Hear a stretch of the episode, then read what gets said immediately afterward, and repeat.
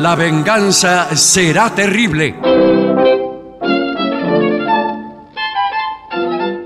Amigas, amigos, muy buenas noches.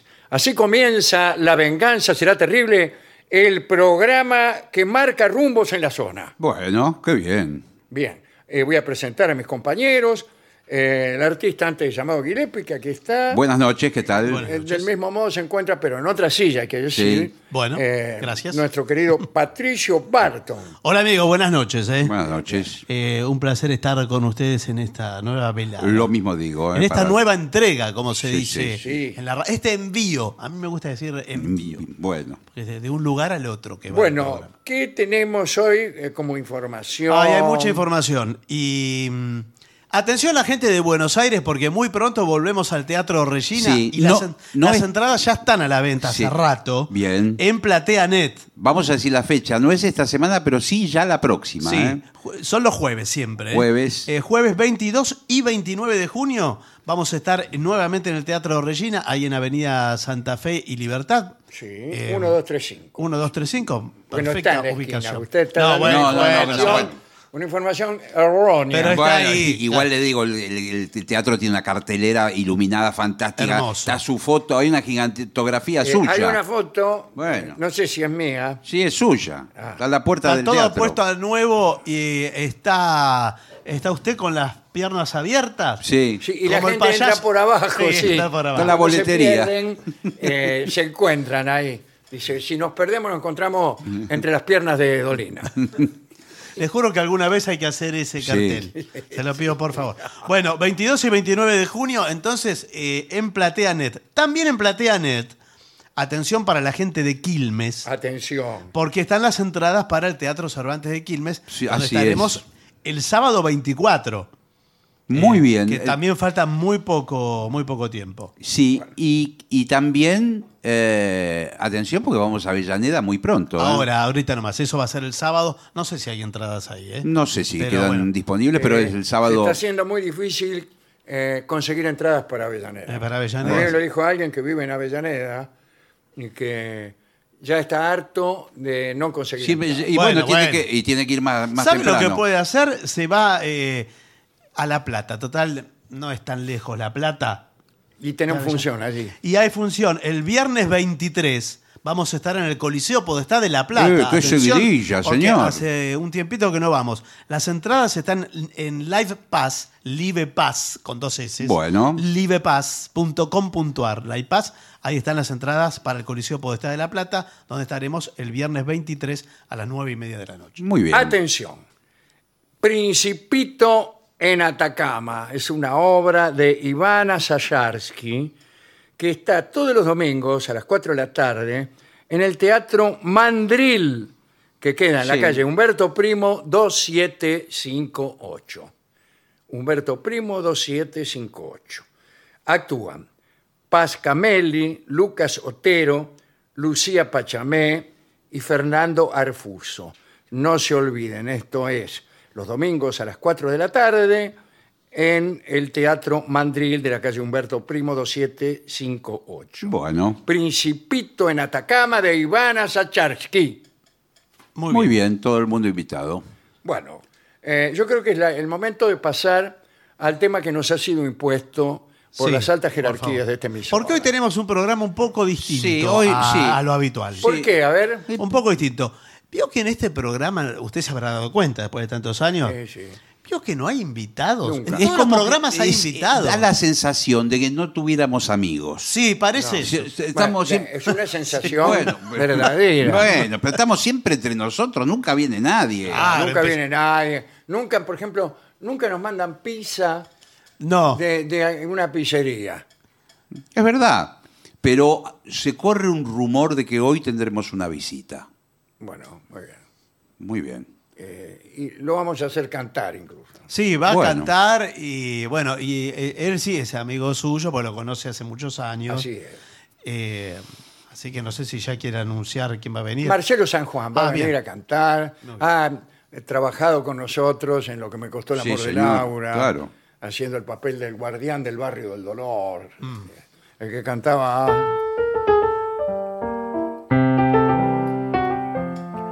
Con su constelación de uso particular. Eso lo cantaba él maravillosamente, no como yo.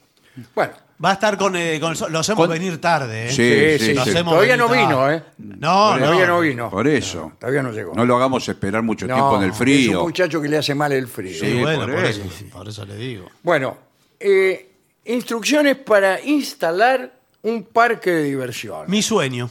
Sí, Directamente, también usted mi- describió mi sueño. Está bien, mi sueño también, pero necesita una fortuna de dinero. De Bueno, es Pero un sueño. usted sueña con tener un parque de diversiones, así como algunos niños suenan, sueñan con tener una juguetería, Claro. o una heladería, o una Sí, panadería. señor. Bueno, Sí. de ese mismo modo. Yo también. Así. No Sí, se sí. dan cuenta Igual- que uno no lo disfruta si es de no, uno. no lo disfruta, ¿no? Antiguamente no era más accesible tener un parque de diversiones. Había Bueno. en, en muchos pueblos. Sí, había. claro, estaban los famosos, el, el- el Hollywood Park, Exactamente. que recorría el Gran Buenos Aires. No eran, digamos, no había montañas rusas la más alta del mundo, No. ni esos ascensores que se dejan caer desde 80 metros. No, no. Igual No, si, lo- si lo- hay que voltear, voltee Sí. un tacho, tiene premio. Ta- eso es más una kermés que un Sí, parque eran más, más- No, y- más- igual, yo he visto juegos mecánicos Sí. como el gusano loco, me parece que era El uno. gusano loco está siempre. El gusano loco. en esos que- parques, sí. en los parques suburbanos está el gusano loco. Está la montaña rusa que es, por suerte, es baja, porque si Es fuera es alta, muy baja o no está.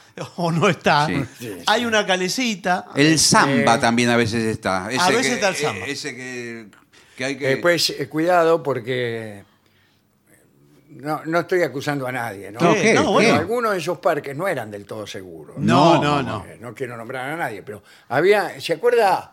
Esas que eran como sillas voladoras. Sí. Sí, que Bueno, giraban. eh, a a veces se echaban a volar de verdad y se rompía el cordel que la sujetaba y Buena. el tipo salía volando con silla y todo y aparecía a poner en el techo Sí, porque de, aparte- de una casa de la vecindad. Iba tomando velocidad Sí, y las sí. sillas iban eh, poniendo Muy veloz. cada vez en, en ángulo. horizontales Sí. y eh, imagínese la fuerza centrífuga Claro. y bueno lo mandaba así la gente había que eh, los que estaban los parientes que estaban mirando después tenían que recorrer el barrio a ver si lo encontraban al tipo que había caído en una casa o Claro. algo. Eran como estrellas fugaces la- las Sí, personas sí. ahí. bueno acá dice cómo montar Bueno, un parque de diversiones. ¿eh? La ubicación de su parque de diversiones será un importante argumento de men- Fundamental. de. En general eran muy malas las ubicaciones. Y donde hay un baldío. claro, No, donde el donde hay un balde- Porque, eh, ¿dónde, dónde lo van a poner? En el Sheraton. No. Generalmente al costado de. Pero a veces No. sí. A veces sí, Claro. porque el parque de diversiones más famoso que tuvo Buenos Aires estaba donde ahora está el Sheraton. Era ja- eh, el parque japonés. El parque japonés primero Claro. y el parque Retiro después. Claro. Claro. Sí, sí. Ahí donde, eh, cuando vino a Buenos Aires, se divertía mucho nuestro querido Leonardo Fabio. Ajá. Ah, mira usted, no Claro, sabía. eso. incluso en alguna de sus películas, el, el- el punto donde ocurren las cosas es el Parque Retiro. Sí, sí. Ah, Ah, sí. Bueno, dice, entonces, póngalo en un lugar grande, con espacio suficiente. Claro, Exacto, claro. imagínese. Sí, por supuesto. que ¿Dónde lo va a hacer? Porque eh, si usted está todo estrecho y se chocan los juegos unos con otros. sí, más vale, tiene que ser, por lo menos tiene que tener media manzana. El, Y además un lugar, porque imagínese, usted hace, una de las grandes atracciones son los autitos chocadores. ¿no? No, Eh, pero si usted lo hace en un lugar chico, no se mueven los No, autos. Están todos- no, están ya chocados. Sí. Están puede- continuamente atascados el, el uno con el otro y no hay, no hay circulación. No, verdad. No. Usted se sube, a los cinco minutos le dicen bájese. No es un atasco. gracia, Claro. Así nomás. Eh, dice, bueno, eh, ¿cuáles, ¿cuáles serán los parques más grandes del mundo? Y yo creo que. Y los de Orlando. Los de, los En de Orlando, Disney. ¿Qué tal, Orlando? ¿Qué tal? ¿Cómo le va? sí, Los, los parques de Disney. Claro, Los eso de- tienen hectáreas y Sí, hectáreas. sí. No media manzana, como dijo No. No, no, no, Dice que eh, tiene que usted disponer de un día para. sí, no le alcanza un día porque tiene que hacer la cola para cada juego. Así Sí, que sí, Claro. sí. calcule que son Ay, 10 días que precisa. eh, gene- eh, ¿Sabe quién iba siempre? ¿Quién? Jules. Sí. Jules, nuestro ex compañero Sí, Jules, bueno. iba siempre a la mañana, a las 7 de la mañana, ya estaba en la puerta de Disney Sí. y se quedaba iba todos los días, 15 días a Sí. Miami, iba todos los días al parque. No, pero para mí que laburaba de, de algo. Hacía de, hacía de, De Mickey Mouse. de Mickey Mouse. ¿Vio? Porque hay unos tipos disfrazados. Sí, claro, Uno claro. era Jules. Eh, pero Jules no era Pluto. Eh, puede ser. Sí, Sí, sí. Yo creo que sí. Él me contó que era Mickey Mouse. claro. Pero vio cómo es esto. No, señor. A mí me dijeron, mire, mire que aquel es Jules. Digo, ¿cuál? Pluto, me dice. El perro Pluto, Sí, bueno. sí. señor. Y se lo reconocía por, eh, por los gestos, por el Claro. lenguaje gestual. Claro. Se sabe que Schultz es experto en lenguaje gestual. Sí. Vos le decís, eh, haceme el gesto de tal cosa, y él te lo hace. Eh, eh, bueno, el gesto de qué puede ser de eh, para el truco. Sí. No, bueno, mato y voy. Me, Ma- me encuentro deprimido, por ejemplo. Sí. Sí. Y ¿Cómo? él te pone, levanta un hombro así, el otro no, Ah. se pone visco y chau, ya te hizo el deprimido. Y bueno, está bien, está bien, es una forma casi, casi actoral. Sí, la verdad que no, no sé si. Pero después casi- eh, eligió Las Vegas, no va más. Sí, a- no va más. Va a A la Las otra Vegas. costa, al otro lado. a Las Vegas y juega en los casinos. Para eso, para más grande. Eh, juega al, al- al bingo. Eh, No, no hay sé- mucho no, más. que- bingo, no, no, no, pero él va- le gusta el bingo. Bueno, porque sí. Los Pero- otros juegos no los entiende, me dijo. No, sí. el bingo señor. está claro, el número que sale lo anotás. Pero Sí, no hay sí. bingo, me parece, en esos casinos. Hay ¿Cómo no va a haber casino. bingo? ¿Y las viejas en qué, No. en qué nos divertimos? No, y está Parece le- que hay Yo soy póker, una señora grande, a mí Sí, me bueno. gusta la lotería. Póker, No, ruleta, y- blackjack. Y ahí va a los cabaret, porque está todo mezclado. eh. Está todo mezclado, hay toda una cosa que... Casino con cabaret, con todo. yo vi Bueno. muchas películas, señor, Sí. que no, no le quiero no- nombrar eh, las cosas que sucedían. Y bueno, sí, es así, está en una ciudad hecha para Bueno. eso. Le mandamos Eh, pero saludos a seguimos Gaby con el Schultz. parque de diversiones. Sí. Bueno, Eh, instalaciones necesarias. Baños.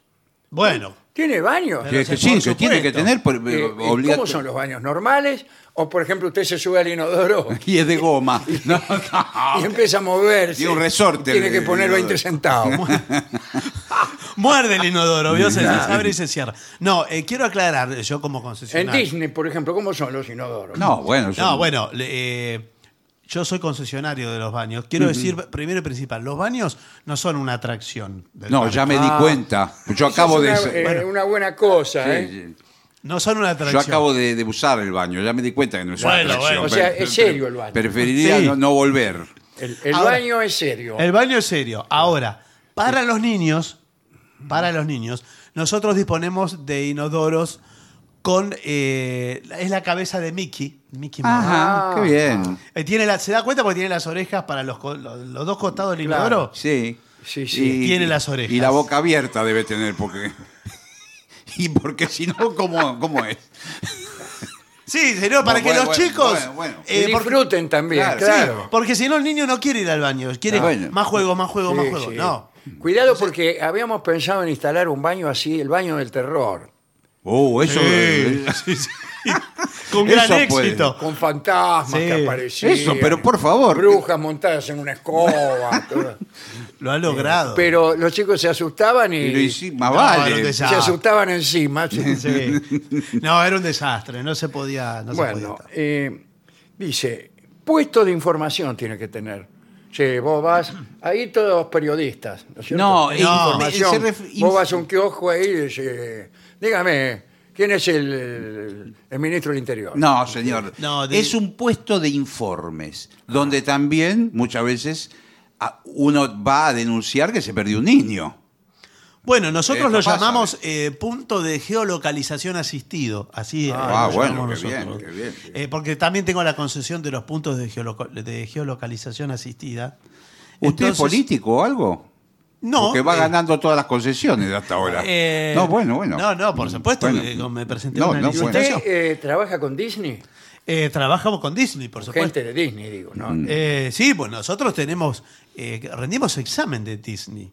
Nos preguntan cosas. Y- estamos- claro. Eh, Usted sabe, por ejemplo, todos los personajes de Disney. Todos los personajes. Si yo le digo uno, Sí, los conozco a todos. eh, a ver. Yo le voy a unos, decir. unos hermanos que son todos chorros y eh, vienen con una máscara y tienen el uniforme de la cárcel. Sí, y tiene a su, rayas. su numerita. ¿Cómo se llaman? Los hermanos. Eh, bueno, quizás hayan cambiado de nombre. Reprobado. Es muy Re- posible que hayan cambiado. el nombre. Reprobado, señor, no Yo- tiene ni idea. Los hermanos Ganzúa. Ah, los hermanos Gansúa. Los hermanos Bueno, Ganzúa. pero eso Pero era- puede ser que le hayan cambiado el nombre. Sí, claro, Porque para mí- una costumbre que tienen en todos los países es cambiarle el nombre. Claro. Sí. Por ejemplo, ¿cómo se llama Dippy? Tribilín. Ah, claro. o Tribilín. Goofy. O, Tribilín. o Claro, Tribilín, muchos nombres tiene. O qué sé, yo, bucéfalo, no sí, sé. sí, sí. Sí, Gansúa no es muy eh, yankee el No nombre. es- Sí. No, la Eso verdad lo que- hacían cuando hacían la revista Pato Donald aquí. ¿eh? Claro. Era muy buena la revista. Era muy buena. Y metían eh, cosas, incluso eh, cómo se llamaban los, los personajes. eh, los hermanos Ganzúa. Claro. No, no- no es muy. No. eh, este, an- eh, anglo, que digamos. No, no, no. De Gansúa. Sí. eh, después, a la salida del parque, tiendas de recuerdos. Sí, Sí, sí. hay El souvenirs. merchan- merchandising. Bueno, yo le digo, eh, yo estoy a cargo de la concesión del merchandising de los parques de Pero- Ah, bueno, Bueno, todo- ahí es donde todo- está toda la el gran concesión dinero que podemos hacer, muchachos. Él lo Ahí está yo haciendo lo el tengo. dinero. sí, Eh, yo ahora ya te- tengo No, la pero concesión. nosotros le estamos interrogando a usted Claro. para poner nuestro propio Sí. eh, parque de diversiones en la Argentina, Ah, en la donde Argentina. se nota la ausencia de un gran parque. de Sí, diversiones. sí. Tuvimos el Ital Park y, se- y no lo tenemos más. No lo tenemos más. Ni el Ital Park, ni, el parque, de la japonés, ni el parque Retiro, no. Ni el parque de la ni ciudad. el parque de la ciudad. Eh. A lo mejor está el parque de la ciudad. No, el No, parque, no. no, está toda Está el parque máquina- de la costa. Está el parque de la costa, Sí. pero no queda en la ciudad, queda, No, queda afuera. en, en el Tigre. Sí. Ahora le digo que la gente queda entusiasmada se quiere comprar un llavero, una gorra, Sí. Ah, una ¿Qué recuerdos remera. tienen ustedes, por ejemplo, para comprar y Nos- cuánto cuesta? Bueno, nosotros tenemos, por ejemplo, ahora lo, lo más novedoso es una pollavaso. Sí, Una bueno. polla. Una pollavaso Ajá. Que tiene el, el logotipo de nuestro parque. Mm, más o menos, no me... No me... Ay, ¿Cuánto vale? Viene en juegos de... Si usted compra los cuatro juntos, son eh, con el IVA incluido, precio final. Sí, sin- final, sin la- final, Sin final, las promociones, 20 mil pesos. Ajá. Eh, le ¿Y está si sal- los compra uno por uno? Bueno. Y si lo compra uno por uno, son eh, 15 mil pesos cada uno, ¿no? No es caro. Conviene, conviene No, no. comprar los, todos. sí. Eh, sí, por eso le digo. Todos llevan los cuatro, nadie lleva de a uno. Le digo, es así. Igual no me parece algo muy atractivo para ¿Sabe un lo que nene. conviene? Comprar los cuatro y devolver uno. Claro, claro. Está muy bien eso. Bueno, igual todos llevan eh, la careta de los personajes. Sí. Porque eso es lo que más. Claro, claro, claro. La careta, eh, todos quieren. ¿Las la caretas son esas que están ahí al costado? No, señor, esos son nuestros retratos de- Bueno. del directorio. Esa que lleva usted, por ejemplo, ¿qué precio tiene? No tengo ninguna careta puesta, señor. Bueno, eh, atracciones. Vamos, vamos, Bueno, a la vamos, parte vamos que estábamos directamente. esperando. Al ¿no? verano. Directamente. Por supuesto, la principal es la montaña rusa. Eh, dice, en esencia es un sistema ferroviario. Está muy bien, perfecto, Bueno, sí. claro. un- Pero no ejemplo, nos va a que- explicar lo que es una montaña rusa. un sistema ferroviario, pero eh, que quedas cabeza abajo. Sí, y en no altura. Como, no como en los trenes comunes. Claro. Eh, bien. Eh, con curvas angulosas. Exactamente. ¿Qué tal? ¿Cómo le va? Angulosa. Los pasajeros se sientan eh, y nada más. Bueno, ya sabemos lo que es una Por montaña eso Sí, rusa. nos la montaña- explica. Es una de bueno. las peores explicaciones que Está he bien, sí, leído. es cierto también que es una de las peores explicaciones. sí. Podría haberlo explicado mejor. Eh, ¿A qué velocidad tiene que ir una montaña rusa máximo? No, ah, bueno, tiene momentos No, lo de que pasa caída es que- libre. Aquí tenemos que ver la seguridad. ¿eh? Claro. Porque cuidado, las autoridades en la Argentina son muy celosas ¿eh? con respecto a Sí, Sí. los celos. con respecto a la Seguridad. seguridad. No, mire, eh, nosotros casi no hemos tenido accidentes. ¿eh? No, casi, Casi. casi, no es una palabra ¿cuántos Bueno, tuvieron? adecuada para. no bueno. lo sé. No lo sé, al grosso modo me pregunto un número. ¿Qué voy a Lo decir? que ¿Un pasa es número que yo, la marchanta? yo lo que veo que la, la- la subida principal de la montaña rusa tiene como 70 metros de altura. Sí, tiene yo- 70 metros. Después vimos, eh, eh, vimos, nosotros mismos vimos algunas personas que caían. Claro. Tapa, Bueno. porque prácticamente Claro. cae y ustedes, picada. los empleados de ustedes lo disimulaban. No, bueno. Vez que caía una persona desde lo alto, lo juntaban sí. y lo sacaban para afuera. No, señor, lo que pasa es que hay gente que por hacer una gracia se, se arroja. asoma, claro. Se arroja directamente. Sí, Entonces no podemos estar en Y después todo. sacan mucho la cabeza. Sí. Y vio, aparece una parte que hay un fierro, ponele Sí. ahí. Y bueno. bueno, eh, te- tenemos, al final terminamos mal la noche. Por lo menos no cae entero la persona, Claro. ¿no?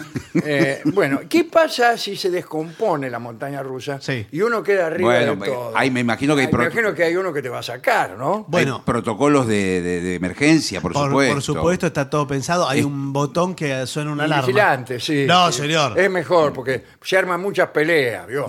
No, hay eh, cada X distancia. Sí. Como X.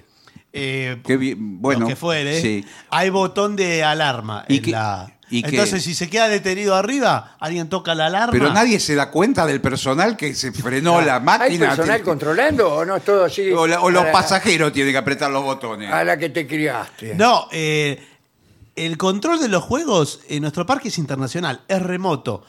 El- O sea, ¿dónde están? En. Orlando. No, el, el control central efectivamente está en Orlando. ¿Pero qué? ¿Que- que vigilan los juegos desde allá con la... Sí, Pero, señor. escúcheme, yo estoy acá arriba. Sí, Claro. A ver si me entiende. No le estoy preguntando para informarme, sino que efectivamente me quedé acá arriba y está encajado. Se el frenó. Perfecto. Se frenó el carrito frenó. de perfecto, la... perfecto. Yo entiendo lo que me está diciendo. ¿Y qué, cómo Sí, pero- bajo de acá? Eh, bueno, ya le van a decir, está por ahora en lista de espera, porque está- nosotros atendemos todos los parques del mundo que tenemos. Ah, cierto. Imagínese, ¿qué ciudad está usted ahora? Estoy en Buenos Aires, Buenos Aires, ¿eso qué vendría a ser? Argentina. Argentina. ¿Qué, sería más o menos en el mapa? En En el Sudamérica. mapa es acá, mirá. Ah, Sudamérica. Abajo de Brasil. Sudamérica. Ah, sí. ah, no, bueno, pero abajo de Brasil. Sí. No, pero está en lista de espera ahora. Si me aguarda un momento. eh, no puedo. ¿Cómo? No, hay que- Además está soplando un viento Sí. con rachas. Pero no tiene aunque sea una Bueno, forma, Con una racha manía. de 10 partidos perdidos. ráfagas. Ah, Mire, eh, Una manija o algo para mover el, Ahora el estamos carrito. atendiendo una emergencia en Varsovia. mi No. novia, la tengo acá, mi novia. Sí. Está mi novia y este señor, Y que bueno, por pero- casualidad le tocó al lado Me- nuestro. yo saqué la entrada, me tocó atrás del señor en el carrito justo que se frenó. Y mi novia se desmayó. Ah, ah, bueno, pero perdón, el Y se señor está en el carrito que se trabó. Eh, quizás usted tuvo un uso negligente. de Yo la- me senté, lo único que hice fue Y sentarme bueno, y sacar el celular. Nos subimos, nada más, lo sumo, nos dimos unos besos Sí. con, con mi novia. Porque ella tiene mucho miedo cuando. eh, Bueno, la parte que. Que baja con que todo. baja de golpe. Sí. Cuando vio que venía la bajada, Sí. ella se sacó la blusa del miedo. Sí. Ah, pero así reacciona frente al Sí, miedo. Cada vez que tiene miedo hace eso. Bueno, qué curioso. Sí, Eh, dígamelo bueno, a mí. que- dígamelo a mí y iba atrás con el celular. claro. Pero mire. eh, ¿Se puede usar el celular mientras baja y- la.? No, por supuesto que no, con Pero lo cual ya le inicio un sumario al señor. Pero es para, Eh, apenas baje, apenas lo logremos bajar, si, si eso ocurre hoy, para filmar la ya caída. le abro un sumario. Claro, a ustedes les conviene que filmemos la caída. La caída con los lo- gritos. Lo pasamos entre nuestros amigos y van y vuelven ellos. No, porque nosotros tenemos una eh, cámara de fotos automática que le saca la foto cuando usted está en la caída. Pero esa- Un fierro atravesado. Y después le vendemos la foto. Pero esa la Ah, cobran. Yo la, sí, señor. sacaba gratis con el Pero celular. a mí no me gustó se cómo puede. salí, ¿eh? Por eso me estoy dando otra vuelta. Sí, pero eh, toda la gente sale con cara de miedo. Y claro, que va. te- Y a mí me gustaba con cara de canchero. Eh, bueno, Claro. Entonces, eh, ahora pasé de nuevo y salí con cara de canchero con miedo. claro, pero eh, además que está trabado, así que No, Pero estoy trabado arriba, sí, sí. eh, sí. no el pelo no está para atrás por el viento, no, no tiene sentido Bueno. esa foto. Otro juego interesante es eh, este. A ver.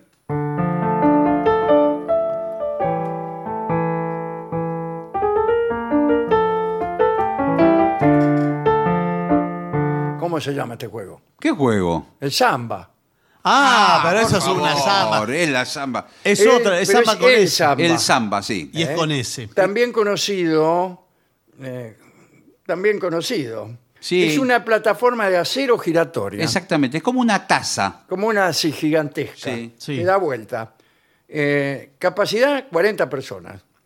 El reto Sí. eh, es sujetarse fuertemente a las barras de los contornos mientras duda la sacudida. Sí. Claro, porque. Nadie me habló de la sacudida. No, Sí, sí. es ¿En que. qué momento empieza? No, No, que- se sacude, ¿De qué gira. forma? Tiene movimientos aleatorios que Claro, usted no ponen no- música a todo volumen y el, y el plato este va bailando y Bueno, se mueve. pero eh, acabo de comer, Sí. acabo de ingerir 16 panchos. No, Bueno, pero- olvídese, uno por uno van a. Sí. Eh, Uno atrás del otro, como Claro. Van a salir de su cuerpo.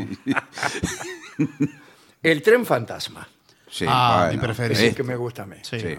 Pero a usted le gusta con, eh, con animatronics, o sea, con figuras mecánicas, Hay mixto. o con personas Hay reales? mixto. Hay algunos que tienen algunas máquinas y, y por ahí de un cajón sale un tipo de verdad. Eh, sí. Eh, ha salido muertos de verdad. Sí. De, de los cajones. Bueno, no sé y si- asaltantes de verdad también. Eh, Pero es hay uno de los asaltantes. trenes fantasmas más peligrosos del mundo este. ¿Por qué? Justamente es porque este, está tomado por bandas de villanos. Ah, bueno, pero... Y entonces, ahí este... sí, pero uno viene a divertirse. Y hay arañas de verdad, por ejemplo. Claro. Ah, también. Le caen desde arriba, le caen y se le meten entre la camisa. Pero señor, uno viene Parecen a divertirse. Y Sí, bueno, pero esto es una novedad pero- que nosotros quisimos incorporar. Bueno, sí, pero el, no sé. el tren fantasma real. Eh, sí, no sé, me parece un poco fuerte. Eh, eh, Es- este- Dice, hay muchas situaciones que aterrorizan a quienes se animan a subirse. Apariciones de muñecos automáticos, sí. Sí, exacto, son esos. gritos de almas en pena. Uh. ese- ¡Ah! Ah. Esa es la parte que más me asusta. Uh. Pero eso es una ambulancia. favor. Es uno de los juegos preferidos por los masoquistas. Claro. Bueno, pero usted va después, eh, por ejemplo, si usted usted hablaba recién de su novia, Sí, sí. que, que con el miedo se saca la blusa, Claro. bueno, acá va a ser un Sí, directamente Sí. termina. No, Acá ya no olvídese. sabe qué sacar. Le Olvídese. digo, ¿puedo ir atrás de vuelta del Claro. carrito? Claro, siempre nos toca a usted, señor. Y justo se descompuso sí, sí, también. sí. Tenemos que volver caminando. Claro, es medio drapi el señor. A mí el que más miedo me da es el cajón de muerto. Sí, eso, sí. que parece que se lo va a llevar por delante. Y dobla. Ah, sí. Justo. dobla justo, pero además Se levanta el muerto. se levanta el muerto. Sí. Entonces, Eso es digo, terrible. ¿Cómo es esto? Le digo, yo vine aquí, este, incluso la primera vez que vine, vine con el profesor Fasolari, Ah, Ajá. sí. que este, bueno, es un filósofo muy conocido, ¿no? Ajá. En los en su domicilio. Sí. Bueno. Y, y yo, le, dije- yo le quise dar una vuelta con él para que me explicara. Porque yo me asusto tanto que necesito Claro que le- la voz de la ciencia que me dice, No no, pasa es así, nada, no esto pasa es un nada, muñeco". esto en realidad es un muñeco, Sí. esta araña que en este momento le está picando la yugular, Sí. no es una araña, sino, bueno, y, y todo eso, ¿no? Bueno, Entonces me, pero- lo, me lo traje a Fasolari. Y en la primera vuelta se levantó un muerto y Fasolari se tiró del carro. Ah, sí, sí. Son los peores. Sí. Esos son los Sí, peores. sí, sí, se tiró del carro. Bueno, eh, el laberinto de espejos. Sí. Sí, eso es maravilloso. Nunca fui, ¿eh? No. Pero tengo entendido que había en el Little Park. Sí, claro que había. había y hay. Hay en la película de Orson Welles que se llama, no me acuerdo, Sí. que termina en un laberinto de espejos. Eh, entonces le, le tiran a él tiros, Ah. pero en realidad no es él, sino que es Ah, La- sí, sí. eh, la, la imagen de la imagen de la imagen de la imagen. Está muy bien el recurso. Muy bien. Eh, es una atracción tradicional en ferias y parques de atracciones, pero también están los espejos que deforman Sí, Sí, señor. cómicamente. Sí. a- Claro. Estaban al que en la se para entrada. delante de ellos. En la entrada del laberinto No, de yo me puse delante del espejo y, y me hizo una figura horrible. Claro. Parecía. ¿Y fuera del espejo? ¿Probó? No, eh, No. Sí, sí, sí. Yo eh, una vez fui y me miré y apareció, le juro, eh, Sí. la imagen de Dorio. ¿Pero cómo ¿Pero puede cómo? La imagen de Dorio. ¿No sería Ya me Dorio? estaba desmayando yo Sí. Y era Dorio. Ah, bueno. Era un vidrio era. en vez de un espejo. Claro. No era un espejo, era, Era un vidrio, estaba del Pero otro no, lado. era él que estaba ahí. Sí. ¿Qué haces, Alejandro? Me dijo. bueno, sí. Y le digo, ¿cómo? Me preguntás qué haces todavía. ¿Pero por qué? Casi me matás del susto porque me pensé que yo era vos. Pero no, señor. Bueno. Ahí le- él No la- sabía qué hacer. Claro. Bueno, eh, claro, los espejos. El laberinto del terror. Yo nunca vi esto. Pero no, es, muy- no es conozco. igual al, Para al mí tren es igual al tren fantasma, pero sin tren. Pero caminando. Caminando. No, pero es peor. Es peor La- porque Eh. lo rozan a usted. Claro. No me diga. Sí, sí, ¿En qué sí, sentido me lo está diciendo? Yo no sé si eso está por ahí permitido. Claro, porque hay gente que te pasa cerquita, como está oscuro. O, o- o hay agujeros donde salen Sí. manos Claro, y te tocan. y lo vamos. tocan. A mi Señor. novia. Sí. Bueno, pero eso eh, es una locura. La tocaron. Bueno, Sí, pero sí. el Me dijo, ¡ay! Me dice, acaban de tocarme, acaban de tocarme. Claro, Sí, porque. sí. eso Salieron se- dos manos de la pared. Yo venía caminando atrás. Una Con atrás el- de la otra. ¿Usted estaba atrás Sí, otra vez? Sí. Yo venía atrás de ¿No ellos. sería usted? Bueno, eso es eh, directamente acoso, señor. Es otra Bueno. cosa. Eh, está la famosa vuelta al mundo, ¿eh? Esa está siempre. Sí, sí. Eh, en Chicago estaba la rueda de ferries que tenía 80 metros de diámetro. Bueno. No, de alto. Bueno, de diámetro. Sí. Sí. Está perfecto. Sí. Eh, y se demolió en 1906. Primero la trasladaron a Luisiana, que queda lejos de, de Chicago, y después la demolieron. Y bueno, ¿y a mí qué me importa entonces? Bueno, ese es el Bueno, dato, bueno. porque era. Pero ahora la más grande del mundo, eh, creo que está en Malasia, ¿no? ¿No es la de Londres? No, no. No, esa no es muy grande. ¿no? Están todas en Oriente. todas. Eh, Todas las Malasia- cosas más grandes del mundo, Sí. Malasia. Sí, Malasia. Tailandia, Sí. Sí. eh, todos esos lugares. Qatar también. Claro, claro. Edificio más alto del mundo, ¿vio lo que es? Sí, sí. Sí. Es Es muy dos veces el Empire State. Sí, Más de dos veces el Empire State. ¿Sí? Sí, bastante más. Tres y más. El también. Empire tiene, ¿cuántos metros tiene este? Y el no Empire sé. tiene 448. ¿448 metros? Eh, Porque y este debe tener mil. y Pero es puede una ser- locura. Es toda una locura. ¿Mil, mil metros? Mil El para más arriba? alto hasta hace unos años eran las Petronas, que es de un arquitecto argentino, que ahora se me fue el nombre, en Kuala Lumpur. Y ahora creo que eh, es Claro. uno en, en Shanghái, que es más alto que las Petronas. Pero escúcheme. Eh, sí. eh, y es uno solo, porque es uno solo. eh, la- en la de Kuala Lumpur eran dos. sí. Bueno, pero ahora hablamos de la vuelta al mundo. Igual ya se considera una gilada ser el más alto del mundo. Vio Sí, que sí. ahora no andan tras Ahora eso. Sí. 250 metros tiene la más alta del mundo. Está en Dubái. Ah, bueno. Vio, ¿Eh? está todo por ahí. Es la más alta. Qatar por ahí. Buah. Y, y la más baja, No, la Bueno, más baja. no, la cualquier más baja de lado, todo, señor. eh, atracciones de agua.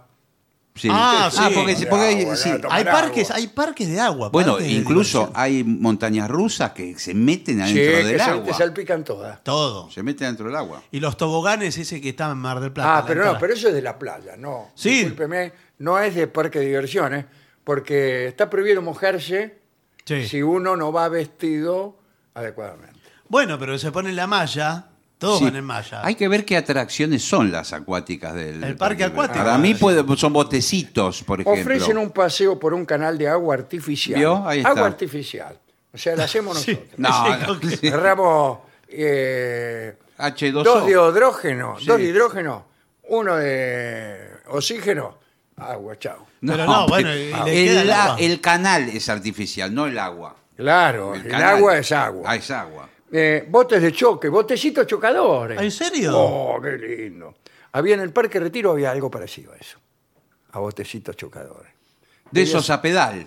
Sí, debía ser muy, muy peligroso. No, no tenían, eran eléctricos. Ah, ¿sí? Tenían ¿En un serio? trole arriba así. Eléctrico y con agua agua. abajo. agua abajo. No, se fulminaban las personas como moscas. Parecía el, el- el- el mosquero ese que tenía las Sí, pizzerías sí. antes, ¿se acuerda? Bueno. Eh, dice, tales atracciones son más suaves y más cortas que las montañas rusas, pero son adecuadas para todas las edades. Eh, son populares en los días calurosos. Como si uno se fuera a tirar al agua. Y bueno, pero Bueno. tiene la sensación. Pero, escúcheme, está el túnel del amor. Sí, señor. Túnel del amor. Que es como el tren fantasma, pero Eh, sin, pero nada, pero sin otra monstruo. que fantasma. Bueno, No, sí. que Ahí sí que se levanta el muerto. Sí. pero sí, sin Pero ahí monstruo. tiene, eh, perdón, ¿no? Rincones, recovecos para. Sí, Sí, para bajarse directamente. Y No, está, ah, ¿no? está iluminado a media luz, con luces de Claro. colores, música romántica. Con Ah, puentecitos venecianos, me lo Sí, imagino así, ¿no? Y hay, hay tipos que le hacen así. No, Sí. Le hacen gestos, ¿no? Este, eh, bueno, está- hay calecitas. eh, la casa de la risa. Ajá, la casa de la risa. Mire La usted casa que- de la risa que había pisos giratorios. Ah, como- eh, una especie de cilindro que vos te metías adentro, y empezaba a dar vuelta y no podías salir. Ah. No, no, era extraordinario eso, señor. Sí, eso Bueno, es- todo eso eh, lo queremos instalar Sí. con el señor. Bueno, eh, me, parece, me parece bien. Yo los puedo proveer de algunos de los... No, De no las- tiene cosas que le sobran Claro, a- porque. a, los parques de diversiones de Dubái. Por ahí. Sí. Se le rompen los avioncitos Sí. colgando. Y me los vende de segunda mano. O lo reemplazó usted por un aparato nuevo y. por un juego nuevo y bien del viejo. Bueno, sí, por supuesto, eso podemos llegar quizás a algún acuerdo. Pero imagínense Lo que pasa es que yo lo que venía hablando con mi amigo, eh, no sabemos, tenemos que ver cuánto cuesta, porque estamos, bien- estamos armando el Mira, barco. acá lo peor es Acá el- pusimos, hicimos una vaca. Sí, sí, sí. Discúlpeme, señora. Por Sí. favor.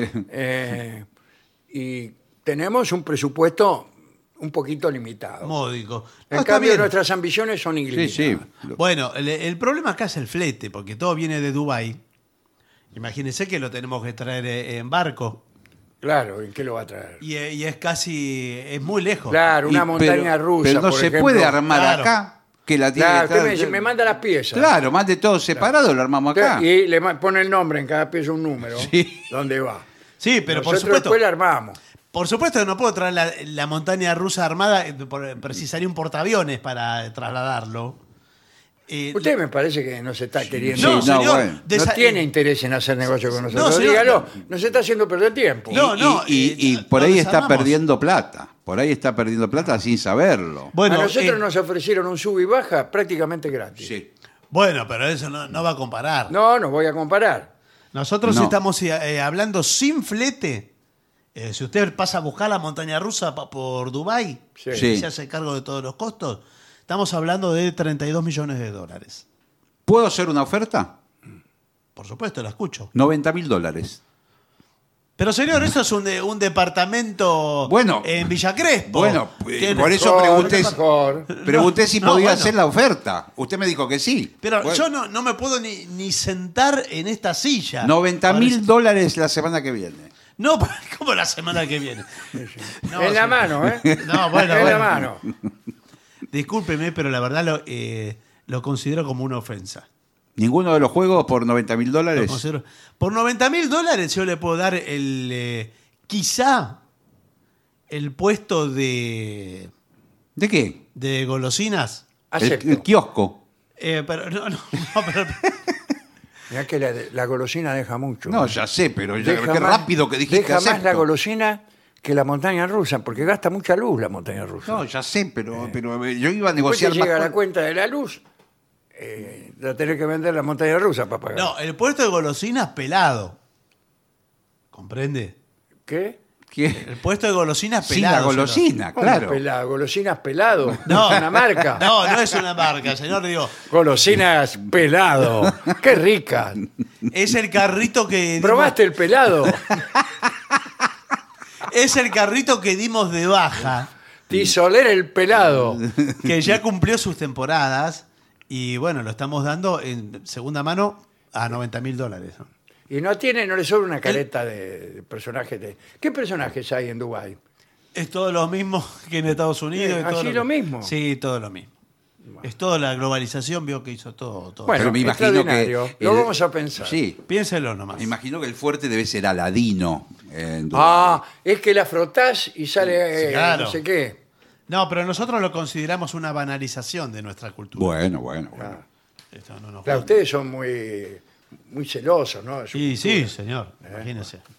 Bueno, ¿qué le parece si escuchamos lo que dicen nuestros oyentes? Veamos mensajes que han llegado al WhatsApp de la venganza, que es 11 6585 5580. Está llegando Marcelo San Juan, me dicen. Sí, Sí, pero sí, tiene que sí. esperar. Porque Eh, no, tiene que esperar. Falta un montón. No lo dejan entrar porque lo único que hay aquí es este salón. Sí, Bueno, sí, tiene que sea, no hay esperar sala de espera. lamentablemente. Sala de espera, la calle. Sí, Sí. bueno. Espera un ratito Nos escribe más. Carmen y dice, les escribiría un mensaje, pero tengo las mismas congeladas. Bueno, soy Liliana de Montevideo. Ya les puse un nombre a ustedes seis. Son los invencibles, los vengadores invencibles. Los quiero mucho, aunque están siempre allí y rezo por ustedes, por ustedes seis. Ah, Alejandro, bueno. Patricio, Guile, el trío, Ale, Martín, Moreira. Bueno. Un beso y abrazo de Montevideo, que ustedes saben que los queremos de verdad. O sea, al Uruguaya, dice. ¿eh? Hasta pronto. Muchas gracias. Bueno, Liliana. Soy Juan Carlos. Ayer vi por YouTube el excelente programa El Método Rebord. Mm. Felicitaciones por el mismo. Dale. Bueno, eh, gracias por visitarnos en el Teatro Real de Córdoba. Estuvimos hace muy poquito. ¿de ¿Cuándo Sí, fue? sí, la semana pasada. Pocos días. sí. Eh, por la buena onda de siempre, que al terminar la función se quedaron eh, sacando fotos y se- me volví con el libro bajo el brazo ya firmado. Sí, sí. Eh, Estuvimos afuera, hay que decirlo también. Sí. pero no hacía frío, vio que era No, una se noche, hacía mucho calor. era una noche espectacular. Además, eh, habiendo cruzado dos palabras con ustedes, eh, salvo Guile, porque mientras lo buscaba por las calles iba cambiando de nombre, dice. Ah, qué grande. Dice, así es la gente de Montegrande, siempre tiene razón. El sábado los crucé en Almirante Brown, pero solo los miré porque sé que a don Alejandro no le gusta que lo saluden, dice Alejandra. Ah, Al no. contrario. No es así. No, no, claro que no. No, el tema que pasó en Adroveje, eh, eh, hacía mucho frío, Hacía mucho y frío, la sí. combi se puso en la puerta de, Claro, de sí, la carpa, ¿no? Para... O sea, ahí no, no pudimos, No, claro. incluso No, por razones de salud, este, a- atender a, a la gente, no, no hubo posibilidad. no. Presos tendrían que ir todos por desvelarme Sí. todas las noches. Un gran saludo, Rodolfo de Buenos Aires. ¿Qué más? Cuando vienen a Santiago del Estero o a Tucumán, saludos desde Termas de Riondo, Mauro. Está bien, Bueno. claro, le quedan los dos lugares cerca. Eh, Ahí Me encanta el programa. Soy Cristina de Montevideo y los escucho desde hace cuanti menos 20 años. Saludos para todos. Amamos a Dolina y en él amamos esos viajes exquisitos y desopilantes en los que podemos visitar estaciones de trenes bajo cuyos bancos florecen amores de una noche. Eh, Eh, ¿Qué? ¿Abajo de Abajo los del banco de la estación, yo Qué ni, raro. ni con Angelina Jolie. No sabía que florecía ahí. Por favor. Con razón. Eh, inspiración para toda una vida, dice Karina esto. ¿eh? Hola Vengadores, desde la República Oriental del Uruguay, esta poligrilla quiere dejarles un saludo. ¿eh? Algún día los conoceré, dice Mercedes de Durazno. Bueno, claro, eh, tendría que ir a las funciones que hacemos nosotros Claro. habitualmente en Montevideo. Dale. Qué corto fue el programa de Lito Vitale. ¿eh? Y- Pero Digo, que, dígaselo a él. pero qué sé que- yo. bueno, se lo dicen a usted. y- pero qué gran interpretación de los ejes de mi carreta. ¿eh? Muchas gracias. Conservar esa voz solamente Alejandro Dolina. Eh, la verdad que sí. Dice Alicia de Pilar. Hoy voy a tener que cantar, ¿eh? Y sí, que viene Porque Marcelo me parece que vamos, vamos a ver si cantamos algo con Marcelo. Dale, Marcelo San Juan. Consulta, tengo entradas para el 22 del 6 en el Regina. Sí. La Perfecto. cita es a las 20.30, pero el programa comienza a las 0. ¿Esto es así? No, No, el programa. claro, tiene, el tiene que esperar. Tiene que esperar a que empiece. Sí. Claro. Usted se sienta y espera. Claro. A las 0 horas justo aparecemos nosotros y ¿qué tal? De pura maldad abrimos Claro. la puerta. No, el programa se graba previamente en el. Regina a las 20.30 y se emite a las 6. Bueno, no se enoje. La preguntaron bien, Lo no digo se claramente para que no haya... Yo fui a verlos al Tortoni hace mucho, hace más de 10 años. Fue maravilloso, pero era todo más informal. Y sí, sí, Sí, Sí, sí. pero mucho más de 10 años. tiene que hacer. Hace 10 años ya nos habíamos olvidado del Tortoni. Sí, sí. Bueno, un abrazo. Victoria de Escobar. Dale. Soy Mati, estuve en el show de Morón. eh, Hermosa noche con el maestro, dice. Muy bueno el programa. Yo lo empecé a escuchar en Radio Continental cuando estaba en el bar Tortoni. Excelentes horas pasábamos en lo profundo de la noche. Se daba algo místico, misterioso. Hay una complicidad única. Éramos nosotros. ¿Qué tiene que ver el Tortoni? ¿Qué sé yo? Éramos nosotros. No, no, no, no, no había nada mágico. Hay programas buenos y programas malos. Y hay programas que son tan malos que por más que usted lo haga donde quiera, seguirán siendo malos, como este, por ejemplo. Y después hay programas buenos que son buenos en todas partes. Si no es necesario ir al Tortoni, porque el Tortoni tiene magia. Tiene ¿Qué- magia. ahí. ¿Qué sé yo? ¿Qué sé yo? Eh, El asunto es el artista siempre. ¿eh? Eh, Liliana dice, el programa me trae hermosos recuerdos. Noches escuchando el programa al lado de mi esposo. O sea, ¿Por qué no lo escuchan ahora? el Evoca- programa, el acordarse programa. tanto? El programa está mejor que nunca, está ahora, está todos los días, estamos vivos. Sí, ¿Por qué no sí. aprovechan que estamos vivos? Ya nos van a recordar cuando, Bueno, cuando bueno. Dios lo disponga, pero que el programa lo que era, lo que era, lo que es, nunca fue mejor que ahora. Nunca fue mejor que ahora. Y si no, escuchen los programas de nuestro primer año de, Sí. de transmisión y va a ver lo que era. Así que eh, cortemos un poco con esa onda, como si, uno fuera alguien que ya está en De otro museo. mundo. No, estamos aquí, viene mucha gente, nos va bien, hacemos buenos programas. Es un programa de ahora, de ahora, de hoy. Estamos aquí haciéndolo ahora. Sí, no señor. soy yo grabado en 1928. Así que dejen de esta onda, de lo que era, de la magia, con palabras que no significan nada. Juzguen el programa de hoy y el de mañana y el de pasado. A ver si tenemos alguna idea, a ver si tenemos algún pensamiento, a ver si estamos ubicados en alguna región artística seria. Cuando digo seria no quiero decir que no es graciosa, justamente quiero decir que es graciosa. Lo serio es poner en tela de juicio la realidad burguesa y banal de lo que parece que es cero y es cero. No, aquí estamos para descubrir cosas que parecen una cosa y son otra, que parece que están pero no están, que parecen ausentes pero están presentes, que parecen distintas pero son iguales, o que parecen iguales pero son distintas. Eso estamos haciendo, ¿sabe cuándo? En este mismo momento, en el ápice vertiginoso del tiempo, que es el presente. Bueno, esto toma nota Liliana, que además dice, nunca pude verlo personalmente. Ahí Y- y está. claro, Y entonces, bueno, sí, Claro, va- si- usted me busca en el pasado no me va a encontrar. Ahí no está. Ahí no está, Liliana. Bueno, muchas gracias. No lo decía por usted, No, sino no. por eh, gente que me Sí, ve sí. por la "Uy", dice, yo lo escuchaba siempre. Bueno, yo lo escuchaba siempre quiere decir, yo no lo escucho nunca. y, y la verdad es que nosotros vemos que sí hay personas Sí, que sí, nos sí. escuchan, Sí, que son sí. las que van a vernos o la- o las que nos escuchan por la radio o por distintas O por aplicaciones. YouTube, o por Spotify, Muchísimo o lo que más sea. Sí. este, que nunca. que Sí, nunca. sí, sí, sí. Y sin embargo, tenemos que hacer comentarios sobre, oh, qué grande, que me acuerdo que iba al tortón, y, y bueno, en fin, fenómeno. A lo mejor estaba bien, pero no me lo digan, no me lo digan. Ni a- menos a ustedes, que ni siquiera estaban en el tortón. Claro, claro, claro. Como público. Claro, Como a los demás público- parece, como público, parece sí. un rechazo hacia ustedes.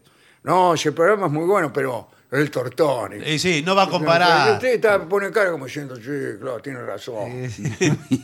No va a comparar. Bueno, muchas Bueno. gracias a todos. ¿eh? Eh, si les parece, hacemos una pausa. Muy bien, Que cómo no, no. será como la época del Tortoni, que era muchísimo mejor la tanda. Sí. la No, bueno, pero la es lo- verdad que era mucho mejor. Sí, sí. Teníamos avisos. claro, para empezar eso. Pausa. Continuamos en La Venganza Será Terrible por las 7.50.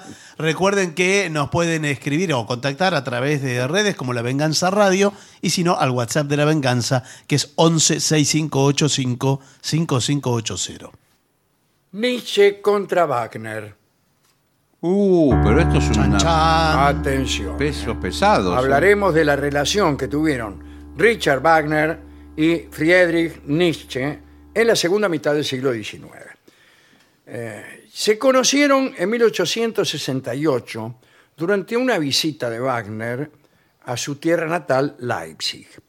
Wagner tenía la edad del padre de Nietzsche, quiero decir, era mayor. ¿no? Sí. Por lo que pudo haber sido una especie de figura paternal para este muchacho, que cuando conoció a Wagner tenía 23 años, Nietzsche. ¿no? Pero lo que le interesaba a Nietzsche era que Wagner era un creativo de primer rango, el tipo de persona que, en su opinión, justificaba el mundo y todos sus sufrimientos.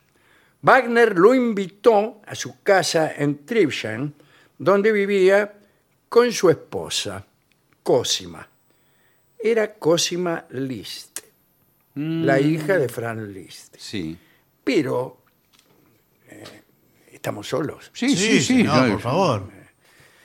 Cosima Liz estaba casada con un director de orquesta que era precisamente el director de orquesta de muchas de las óperas de Wagner, Mm, eh, von Bülow. Von Bülow. Y aunque no sabe qué pasó. Se enamoró de Wagner. No, Wagner se enamoró de ella. Ah, ah, bueno, bueno. y ella Bueno. me imagino que Bueno. también. Me imagino que también.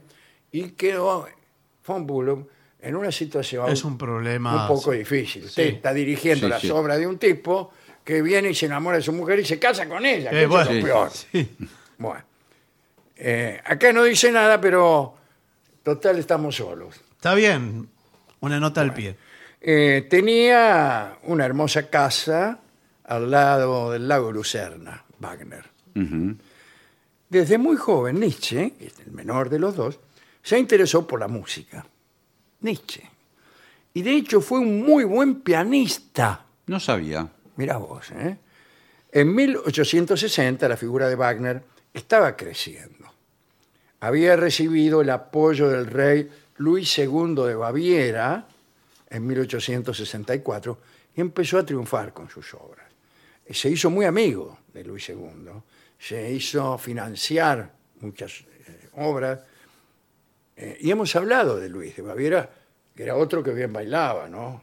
Tipo, bastante loco, vamos a decir así, famoso por las construcciones, era muy buen Ah, constructor sí, de sí. castillos. Sí, sí, señor. Y murió muy mal, se ahogó en una circunstancia muy, muy rara. Para Nietzsche, la ópera no era accesible en el sentido de que no tenía recursos económicos. Por ahí no, no le alcanzaba para pagar la entrada. Sin embargo, él y unos amiguetes, estudiantes, habían conseguido una partitura para piano de Tristán e Isolda. Y eran grandes admiradores de lo que consideraban la música del futuro. Además de componer, Wagner también escribía, escribía pensaba, de, de todo. ¿no? Ya había dado a conocer unos artículos sobre música y cultura en general. Nietzsche compartió su entusiasmo por tratar de revitalizar la cultura a través de nuevas formas de arte. Tanto Wagner como Nietzsche eran admiradores de la filosofía de Schopenhauer. Y para Nietzsche, Wagner era la encarnación del genio que había descrito Schopenhauer. Decía don Arturo que a través de la contemplación estética somos capaces de intuir la esencia del mundo. Según su filosofía, el teatro clásico griego expresaba símbolos de valor universal y la música era la mejor herramienta para acceder a la verdad. El arte sirve para conocer la intuición de la esencia de las ideas, decía Schopenhauer. A esta línea de pensamiento la continuó desarrollando Nietzsche. ¿Dónde? En El origen de la tragedia. Oh, Su primer libro, libro que dedicó a Wagner y en el cual se cansó de elogiar a- al músico todo el tiempo. Allí, en el origen de la tragedia, Nietzsche propone una visión del mundo conectada al pensamiento trágico, articulado por la fuerza apolínea y la fuerza dionisíaca. Apolo, orden, equilibrio, el día, digamos. ¿no? Dioniso, caos, desinhibición, la noche. Y ahí plantea una concepción de la vida sin promesas, sin ideales, una vida inmediata que soporta los males y los sufre, que vive las alegrías y que acepta lo que es. No hay Dios ni fe para justificar lo que sucede ni para esperanzarse. En esta visión predomina la fuerza dionisíaca sobre la apolínea, el saber que nacemos para morir. Y él vincula eh, Nietzsche en este, especialmente en el primer capítulo del origen de la tragedia, eh, este pensamiento con las obras de Esquilo y Sófocles y, los filósofos presocráticos. Y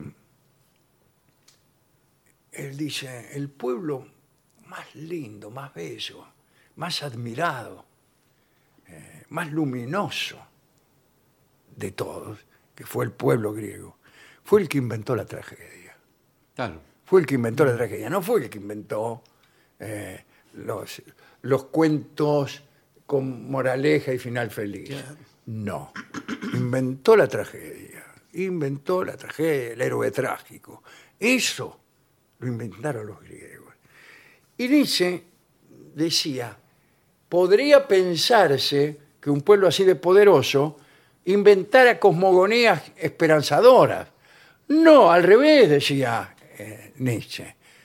Justamente un pueblo es poderoso cuando se aguanta la realidad. Eh, y Nietzsche llamaba nihilismo a las corrientes filosóficas que vinieron después de Sócrates, que invitaban a creer, a ver una esencia más allá de las apariencias, eh, un orden de verdades absolutas, a tener fe. Vamos, un pensamiento optimista. Eso a él no le gustaba para nada.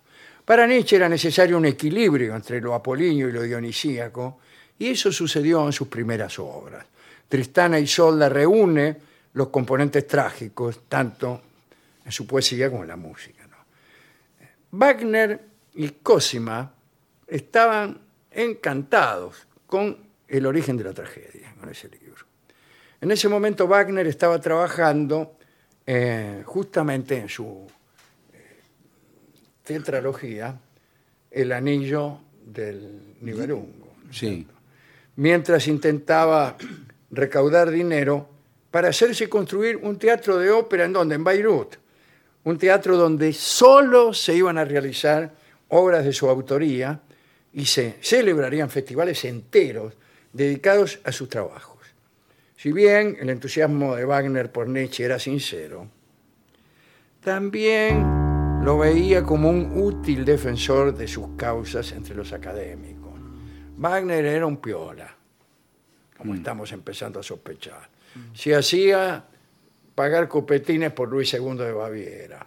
Se enamoraba de la Sí, mujer sí, sí, de, Que, de eh, von Bülow, que era además la hija de Liszt. Pedía que le financien un teatro. Claro, quería que le pusieran quita para hacer un teatro Teatro. solo para sus obras.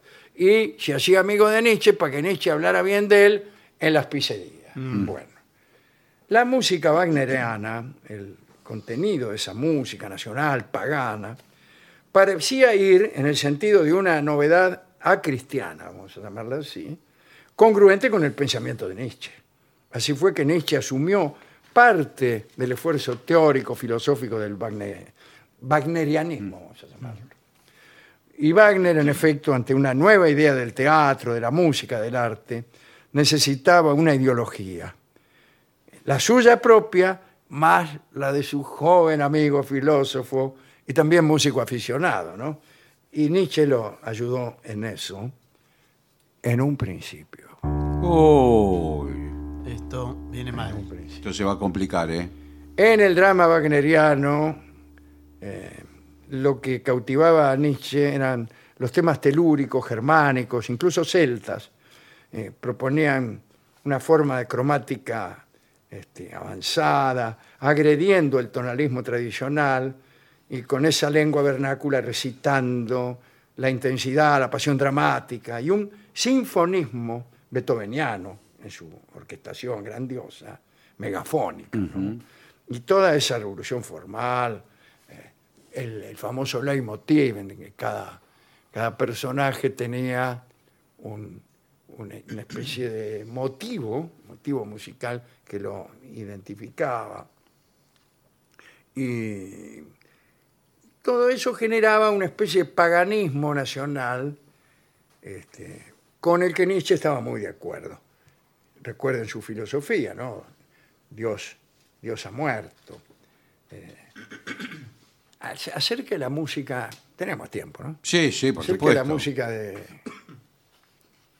de Wagner, no, no todos se la comían, ¿eh? Claro, claro. Ahí está, hay un librito de León Tolstoy, eh, creo que se llama ¿Qué es el arte? Y ahí se la agarra con Wagner. Y dice algo, a usted le va a interesar, A ver. esto, como músico. Dice, le voy a contar qué es la música de Wagner. Es como si uno hiciera un pedacito de música y después otro pedacito, Sí. pero no alcanz- sin alcanzar nunca a resolver. Entonces, eh, terminaba ese segundo pensamiento y viene otra cosa, y otra, y, y todo. Claro. eh, claro, no, no, no lo agarraba Tolstoy. Claro, claro, claro. Eso es como lo que decía Borges de Piazzolla. Claro, claro. Son los comentarios de, de un indocto. Eh, bueno, muy bien. Este,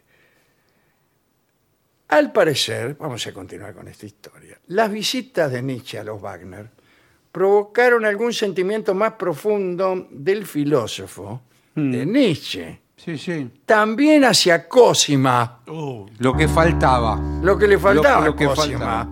Algunos dicen que directamente se había enamorado de la mujer de Wagner. No, habrá dicho Wagner. Acá el que se enamora de las mujeres de otros Claro, soy sí. yo. Bueno, Nietzsche hacía algunos mandados cuando lo visitaba, pero esa buena predisposición no iba a durar mucho. Nietzsche percibía el egoísmo de Wagner y le molestaba. Además, Wagner era un poco antisemita, Sí. simpatizaba con el nacionalismo alemán, se quejaba todo el tiempo de los franceses, mientras que Nietzsche era amigo del filósofo judío Paul Rie, cuyo pensamiento estuvo influido por Darwin. Eh, también era amigo de eh, ensayistas, ensayistas de Francia, así que todo eso no le caería muy bien. En su obra Parsifal, aquí viene cuando se arma el lío. Bueno. Wagner se acercó al cristianismo y Nietzsche comenzó a distanciarse, porque el drama este Parsifal eh, viene del Santo Grial, que es un elemento del cristianismo. Le pareció a Nietzsche como si hubiera retrocedido Wagner, ¿no? Eh, para acercarse al cristianismo.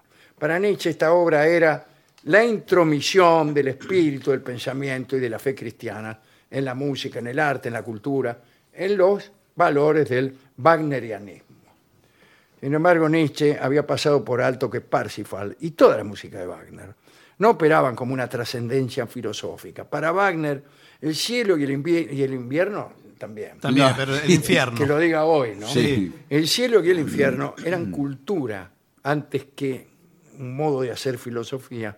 Era un teórico musical, un ideólogo que además de meterse en la cultura se metía en la política, pero en la religión no encontraba él nada. No le importaba, no le eran tan queridas eh, como, como algunos filósofos. El 22 de mayo de 1872, después de haber asistido a la inauguración del teatro de Wagner, Nietzsche pasó de adularlo a criticarlo firmemente. Hay una publicación que se llama Las consideraciones intempestivas. Titula la cuarta consideración Richard Wagner en Beirut. Y en esta publicación dice que la obra del compositor de Wagner se había instalado en el nacionalismo alemán y en la recuperación de aspectos cristianos. Nietzsche y Wagner se vieron por última vez el 5 de noviembre de 1876. Después de esta ruptura, en 1882, Nietzsche compuso Hymnus an das Leben, un trabajo para coro e instrumentos de Mire viento. usted. Mirá, hizo música. Qué bárbaro. Inspirado en un poema de quién? De Luz Salomé, una eh, amiga de este programa. Se publicó en 1887 y para entonces Wagner ya se había muerto. Fue adaptado para orquesta por Koselitz, compositor y amigo a quien Nietzsche se refería con un seudónimo, Peter Gast. La totalidad de la obra musical del filósofo consiste en, en piezas para piano, algunas canciones, ¿no? digo todas, no solamente. Eh, percibido con un aire romántico como compositor, lo cierto es que en vida recibió críticas bastante malas. De las cuales destaca la de quién? La de Hans von Bülow. Mire cómo aparece ahora. Ahí está. Quien, de acuerdo a varios biógrafos, calificó la Manfred's Meditation del filósofo como un crimen en el mundo moral. Me gusta la frase. Con el paso del tiempo, sin embargo, compositores y músicos han destacado las virtudes de la obra de, de Nietzsche, la obra musical. Este, bueno. Y más tarde Nietzsche publicó Humano, demasiado humano, donde ¿qué hace? Critica más todavía a Wagner y dedica esa obra a Voltaire, un ícono del racionalismo francés. pero la crítica más dura se conoció en 1888 cuando publicó El caso Wagner. Eh, Allí afirma que el compositor representaba, representaba la enfermedad de la cultura occidental. Decía que era el compositor de la decadencia. ¿eh? Dice que Wagner abandonó el uso de la estética para reivindicar la vida. La obra de Wagner expresaba el ideal de redención cristiana. Esto no es cierto, pero sí hay algo de eso en el holandés errante y en Parsifal, porque los protagonistas se sacrificaban para redimirse. Este ideal moral a Nietzsche le repugnaba. En el caso Wagner, Nietzsche además reconoce a la ópera Carmen de Sí. Bizet como antítesis irónica contra Wagner. ¿eh? Bueno, eh, digamos, para terminar, que eh, finalmente hubo otra obra que se llamó, ya más claramente, Nietzsche contra Wagner. Claro, Ah, ya. directamente. Sí, ya- ya no- Efectivamente, ya- ya señor. Y ahí dice redondamente, estos escritos no dejarán duda alguna sobre Richard Wagner ni sobre mí. Somos antípodas.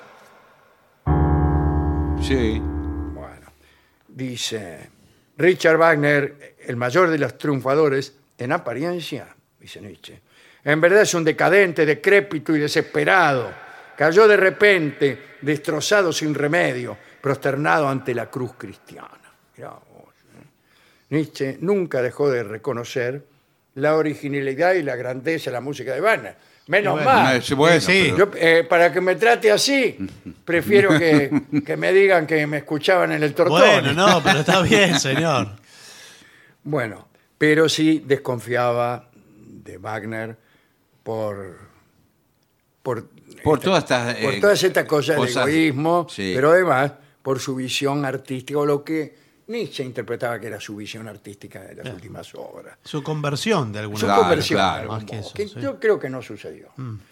Wagner murió el 13 de febrero de 1883 en Venecia y Nietzsche el 25 de agosto de 1900 en Alemania.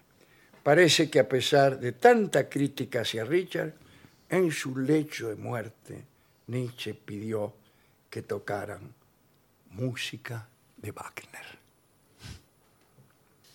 Vamos a escuchar, ya que esto está contado, hemos hablado mucho de Wagner en otras ocasiones y aquí hablamos mucho de Nietzsche.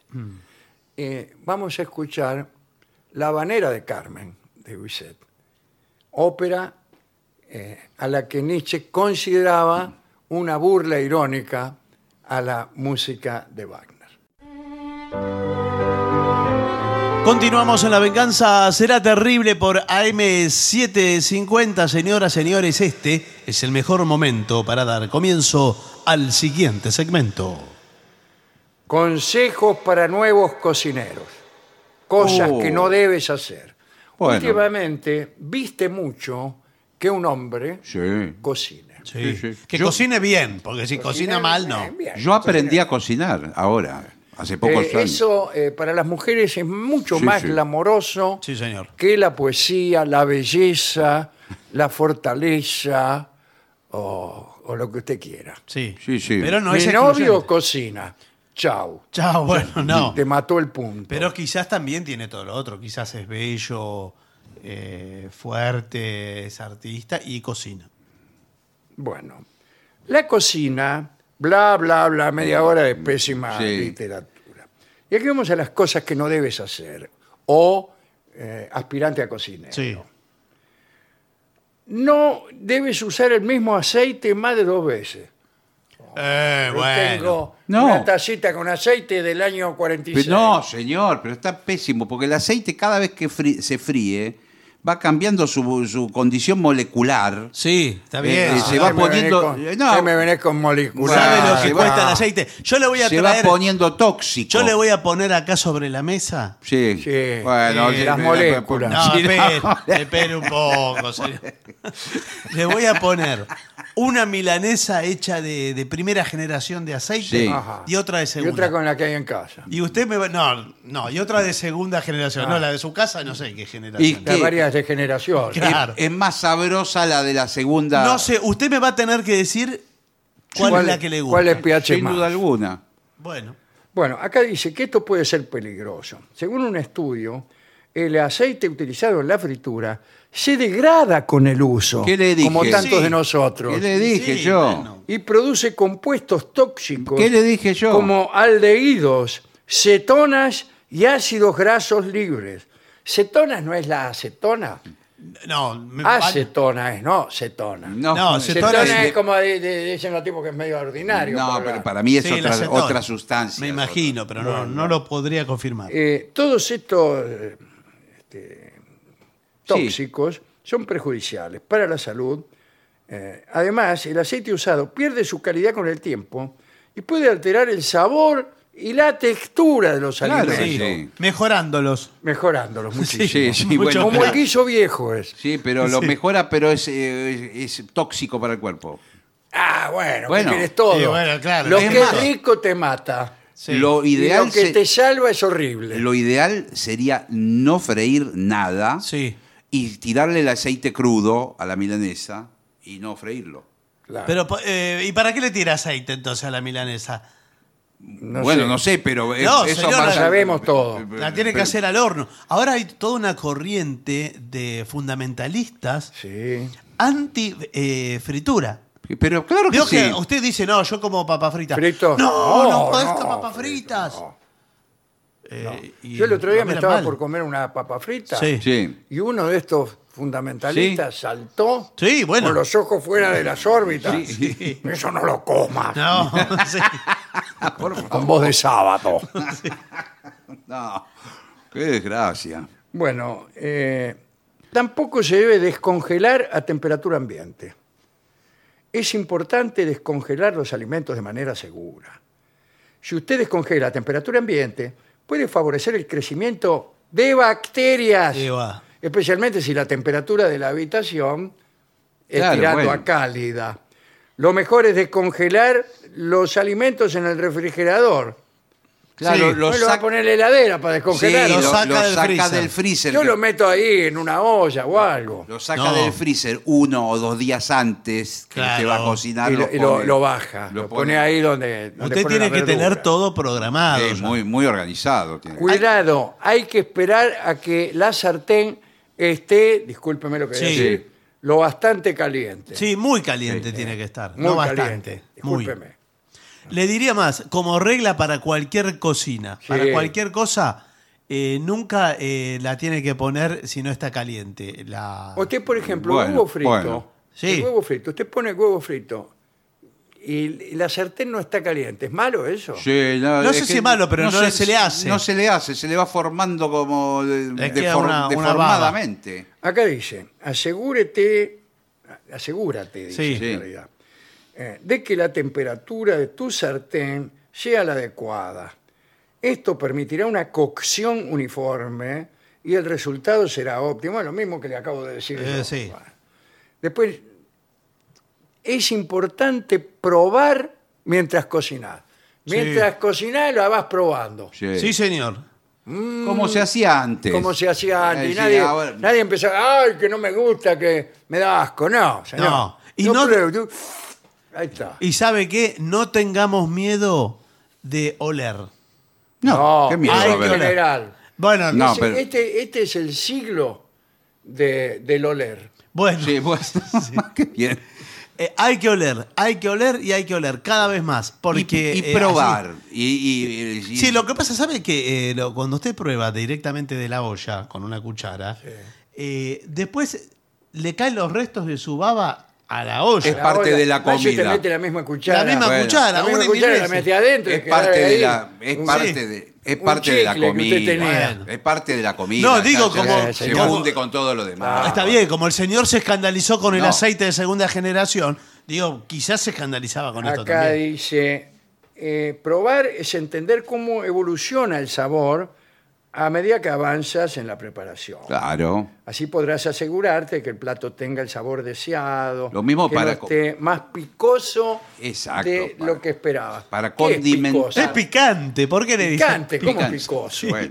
Me- digo yo mientras me rasco, porque Pero Esto por- está muy saloso. yo oigo hablar de, pica- de- de picazón y me pica. Está muy saloso, ¿eh? Eh, después, voltear muchas veces la carne. ¿Qué es esto? No, muchas veces. No, ¿De qué pero- estamos hablando? No, señor, de la de cuando de la carne de sí, voltear. ¿Qué es esto? Yo creo que eh, yo la cuando hace volteo. un churrasco, un bife. Yo la volteo dos veces. No, hay, la eh, primera. no. es- Acá dice, evita voltear la carne Exacto. con frecuencia. ah, pues, co- eh, Al revés. Muy frecuentemente. Claro, usted tiene que hacerla Dos mucho de veces, un chao. lado. Bueno, pero en algún Cuando momento. en al- surge la, la- la humedad, la sangre o lo que fuere, Sí. ahí quiere decir que está muy bien hecha del lado de abajo. Y la da vuelta un Bueno, Eh, pero segundo. hay que darle vuelta parejo. Bueno. eh. Sí. Pero eh, en algún momento la va a tener que voltear. Y sí. Sí, Bueno, sí. Eh, bueno, Sí. ¿qué Acabo de llegar. No, bueno. ¿De ¿qué- quién habla? ¿Cómo le va, señor? Del No me churrasco. digan que... No, señor. De la chuleta al churrasco, lo que Claro. sea, la carne que tenga ahí. Bueno, no debes lavar el pollo crudo. No, eso es una confusión de mucha gente. ¿Cómo la- lavar el pollo crudo? ¿Qué Sí. quiere decir? Hay gente No. que lava el pollo. Sí, Pero como para lo lava sacarle antes de matarlo. a lo No, mejor. lo No, lava, no, lo no lava tanto. porque a veces tiene como una como un sobre todo cuando el pollo no es muy fresco. Claro, Bueno, pero lo lavan el un pollo un poco. poco cansadito. ya. Bueno, pero. Pero imagínese que todo eso que lava le queda en la, en la bacha. Queda, en y todo. sí son, eso sí son bacterias peligrosas. ¿eh? Sí, bacterias del mismo gallinero, vamos a Sí, decir. bueno. Sí, sí. Lo sabemos. Este punto es todo un tema. Sí. Sí. ¿A quién se refiere? Eh, dice, aunque la higiene es importante en la cocina, lavar carne cruda puede aumentar el riesgo de intoxicación alimentaria, propagar bacterias a la superficie de trabajo y utensilios de Sí, cocina. señor. ¿Cómo? ¿Lavarlos? ¿Hace- ¿Es malo? No, porque usted lo moja así nomás y le queda salpicado todas las Sí, bacterias. Por eso, Ah, de- claro. por cuando, por ejemplo, usted usa una tabla o algo para cortar, tiene que ser Claro, ahí distinta. quedan Por eh, eso. microbios como para 25 Por eso. pandemias. No, tiene que tener una tabla para carnes y otra para verduras. Otra para verdura. Bueno, eh, dice, los jugos que quedan en la superficie del pollo. Ah, mm, Sí. mozo, Se me hace agua tráigame un jugo de superficie del pollo. No, por favor, qué asco. Eh, dice, tampoco se debe guardar la comida caliente en el refrigerador.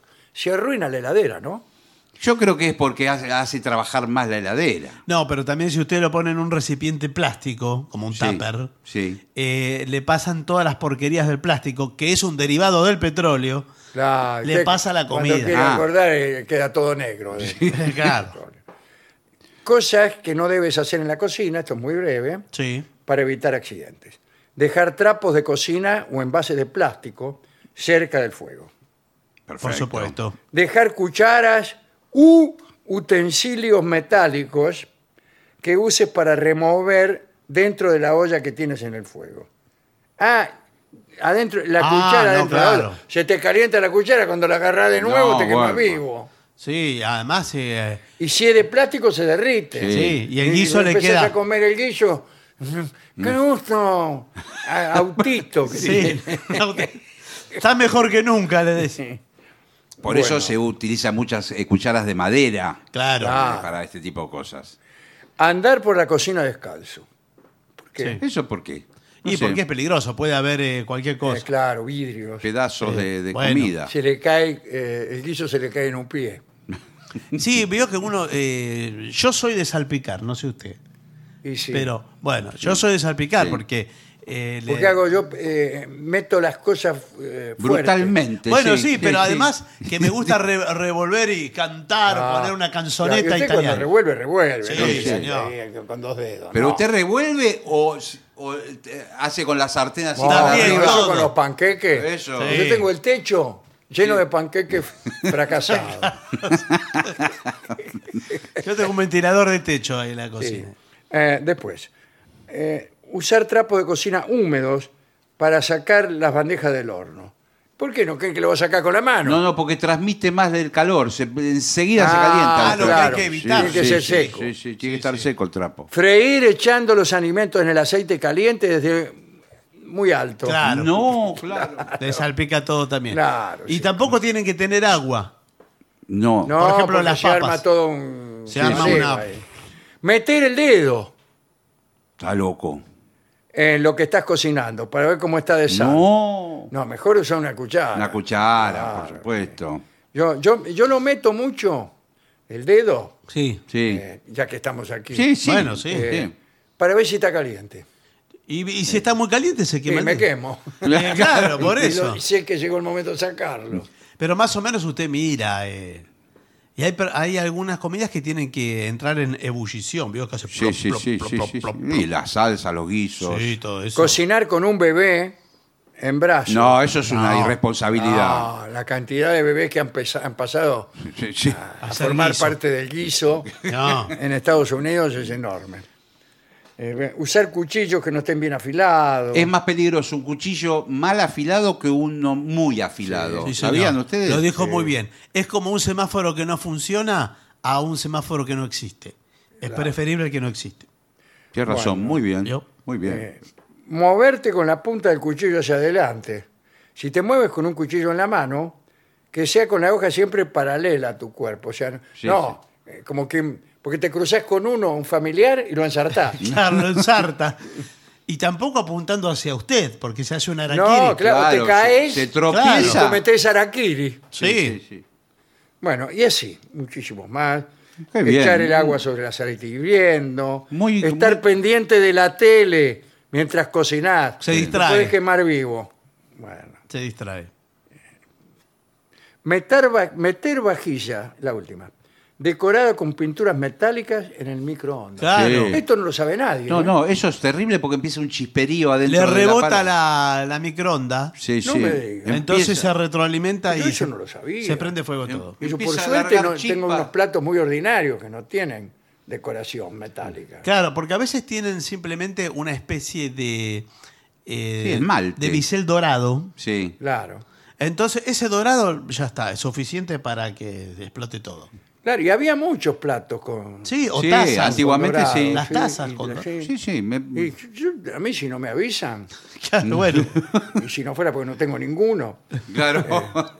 lo metía y tenía, ¿qué, qué sucede? No, empieza, a- a, cataclismo, a ¿no? largar, se prende fuego todo. a f- largar fuego, chispas y cosas así, adentro del habitáculo. del- Sí. del- Bueno, hablando de habitáculo, Sí. Eh, Mire cómo está Marcelo San Juan. Está muerto Mar- de frío allá. sí, sí, está afuera Marcelo San vamos, Juan, ¿eh? vamos a... Eh, va a llamar eh, al sordo, pero después de la pausa. Bueno, vamos. Continuamos en La Venganza Será Terrible y lo veo ahí. Háganlo pasar, por favor. Está el maestro, sí. Y ya llega, porque ya está aquí en los estudios de AM750 nuestro querido y nunca bien ponderado maestro, el sordo, Arnaldo Gansé.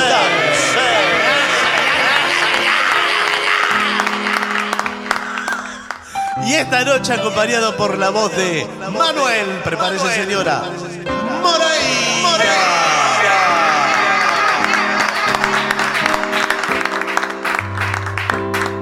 Muy buenas noches. Eh, ya dejan entrar a Qué cualquiera. acá. fusivos que están hoy. Dejan entrar a todo el mundo. Sí, ya hasta ahora decimos. Como se fue la gente de seguridad, eh, ya Podemos hacer cualquier cosa. está, sí, está muy, muy Bien, ¿a, a dónde yo quiero pedir una canción? ¿A dónde lo tengo que pedir? Eh, al 11 6585 5580. Eso permanece. Hola. Sí, hola. Eh, no, pero no, no grave. Tiene que escribir porque de los audios no los pasamos. Por mensaje de texto, ¿eh? Es así, por, por ley. Porque tenemos ganas. Eh, Monte Criollo le piden eh, al maestro.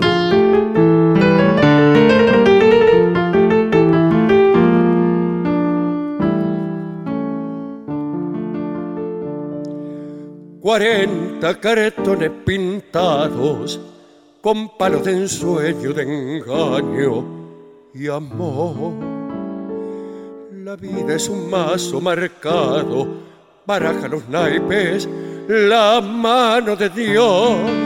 Las trampas que emboscan a dicha se dieron en juego en cada ilusión. Y así fue robándome fichas la carta negada de tu corazón. Hagan juego, monte criollo, que en su emboque tu ternura palpite. Hagan juego, Me mandé mi resto en copes y después de los tres toques con tu olvido me topé. Perdí los primeros convites parando en carpetas de suerte y verdad y luego buscando desquite cien contras seguidas me dio tu maldad. La espada me muestra su filo, rencores del vasto me quieren vengar. Hoy juego mi trampa tranquilo y entre oros y copas te habré de olvidar. Hagan juego, monte criollo, que en su emboque tu ternura palpite. Hagan juego, me mandé mi resto en copes y después de los tres toques, con tu olvido me topé.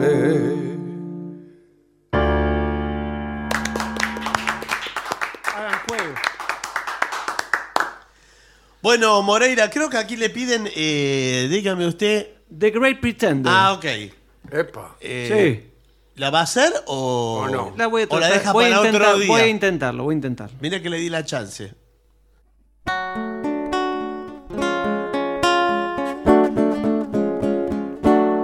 Oh, yes, I'm the great pretender.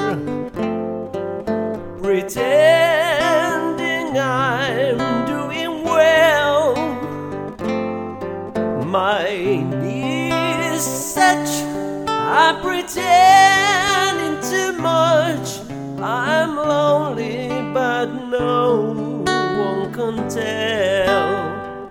Oh, yes, I'm the great pretender.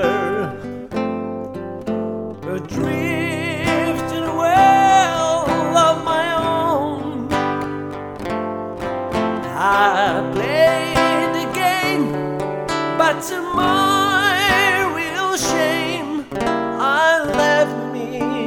Dream all alone.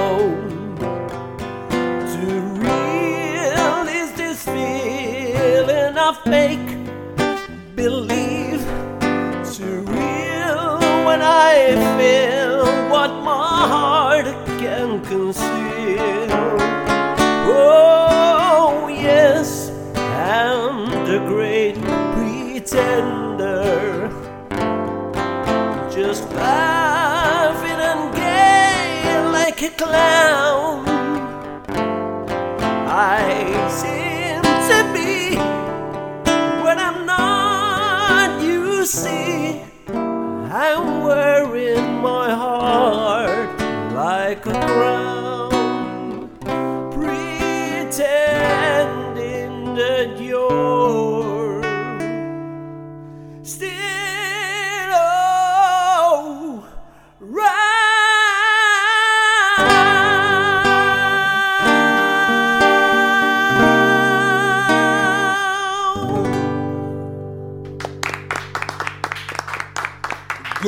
¿Eh? ¡Au vivo! Bueno, eh, ¿usted trajo de su instrumento o no trajo nada? Ósculos de Fuego. La telenovela que bate récords en Brasil. Muy bien. La probó. eh, Ah, Así, eh, rápidamente. Eh, Días de vino y rosas, por ejemplo, lo puede, Ah, podemos hacer. lo sí. puede Todo hacer. gusto.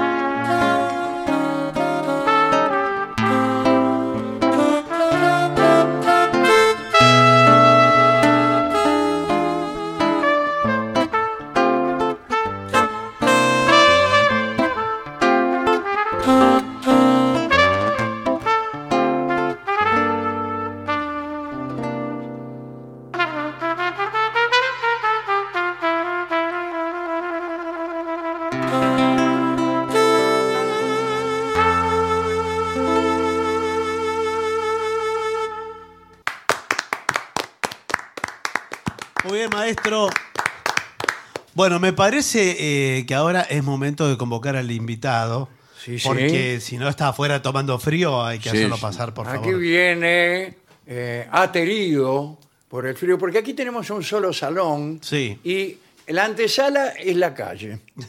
Sí. No, si no es el primer lugar donde. No, no es el primer. Es el mundo. Y es el Me mundo. dolía un poquito el estómago, Sí. mire, que justo, justo ahora antes de entrar a- eh, acá. No, bueno, pero. ¿Me puedo ir un ratito y vuelvo? No, no, no, no, por no, No, de ningún modo, señor. Así me hago unos masajes. ¿entendés?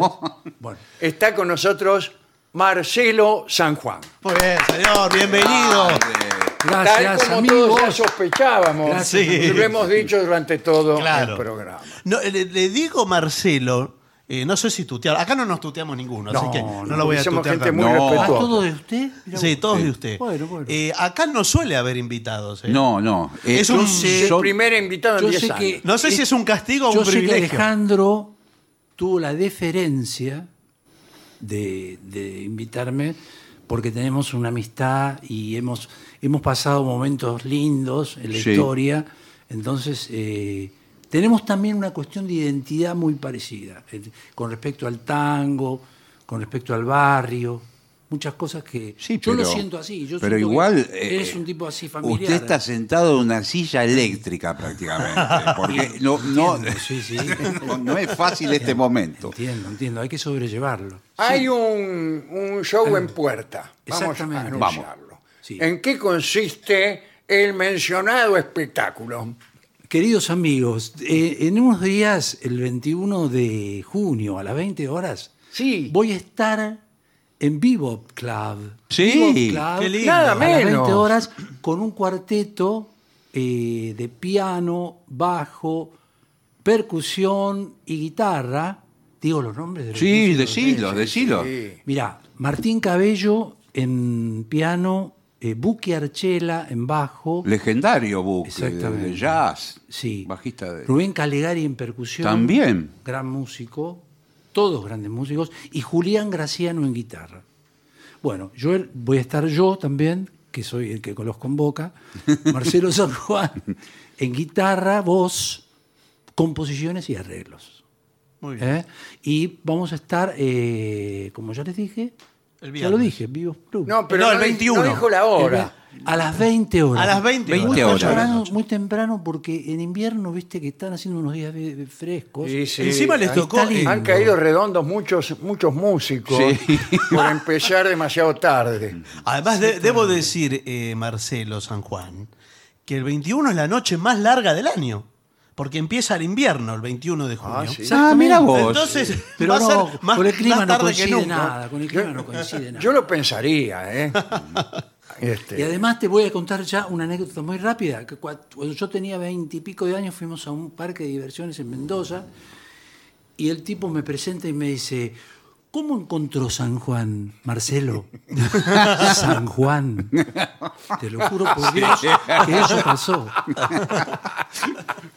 Qué divino. Visite la, vuel- visite la vuelta al mundo, el Palacio de la Risa, y en breves instantes la presencia de Marcelo San Juan, Juan, Juan, Juan. Sí, el eco a mano, digamos. Claro. Qué maravilla. ¿Y ustedes de se conocieron hace algunos años? Bueno, ¿O no? hace unos no, no, cuantos. hace muchísimo. sí. Pero digamos 20 años. No. No, 20 años no es nada. No nada. Febril la mirada. Eh, No, 30 no. años atrás. Éramos, no, éramos muy casi niños. Esperá. Sí. Bueno, Muchos tengo- años. te- ¿Lo digo No, el no lo año? diga, por ¿Digo el año? sí, el año Y sí. 75. 75. 75. Yo tenía 1975. 10 años. Yo 8. Sí, ah, mira qué bien. Bien. Qué lindo. Nos convocaron, claro, para una cosa para chicos. No, no, no fue así. No, nos- nos- nos- fue, fue increíble porque fue Bubi la Vecchia que nos llamó para, A mí por, por separado y a él también. Para, él le puso la música a unos jingles increíbles de... de que eran medicamentos para Eran medicamentos para pollos. Había que hacer un jingle de medicamentos para pollos. Fácil, ¿Cómo era? Y me llamó a mí para que lo hiciera. Dice, "El- el- la única persona tan loca como para hacer eso sos vos. Y yo lo hice. Es el trabajo soñado. eh. Protege la coccidiosis del pollito parrillero, todo con una melodía que no me acuerdo. Pero con ese dibujo, y el señor lo cantó.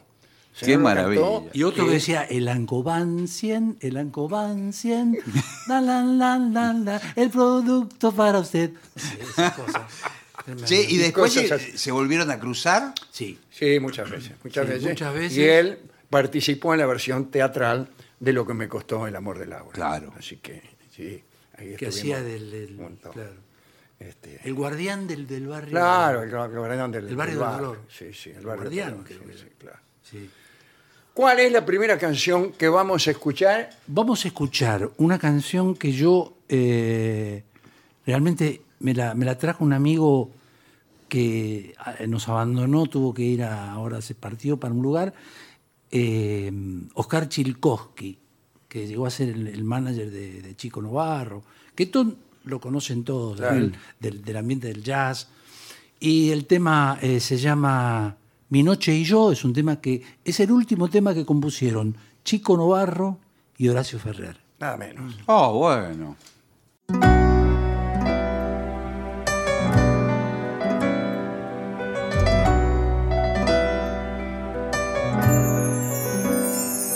Aquí estoy, mi noche, viejo amor. Se fue por fin el sol, venía a soñar. Llegarán lo mismo que mi infancia, tan absurda y bohemia como yo. Llegó tu ópera borracha de café y tu melange de tangos y de rock, con diablos que maquillan tus esquinas, de citas, de cerveza y de ilusión. Aquí estoy, mi noche, viejo amor, te espero en el bulín, soy tu cantor. Venía a bailar mi noche y robaré la inspiración a tu alma de mujer. Soy el poeta de las tres de la mañana, máscara suelta de un tarot enrarecido de macanas y poemas del revés. Venía a bailar Pinoche, no llores, no ves que está la luna de perfil. Tus pechos de tiniebla hasta morir de amor en el amanecer.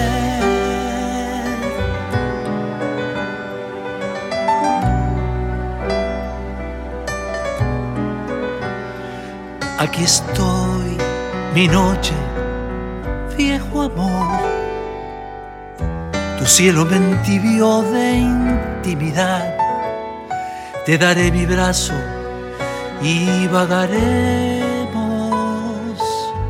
fantaseando los dos por la ciudad. Y te agradezco, noche mía, la piedad. Tu oscuridad ilumina mi emoción. Iremos hasta el bar del gran misterio a ver pasar el tren que no vendrá. Y otra vez mi noche, viejo amor. Te espero en el bulín antes que el sol.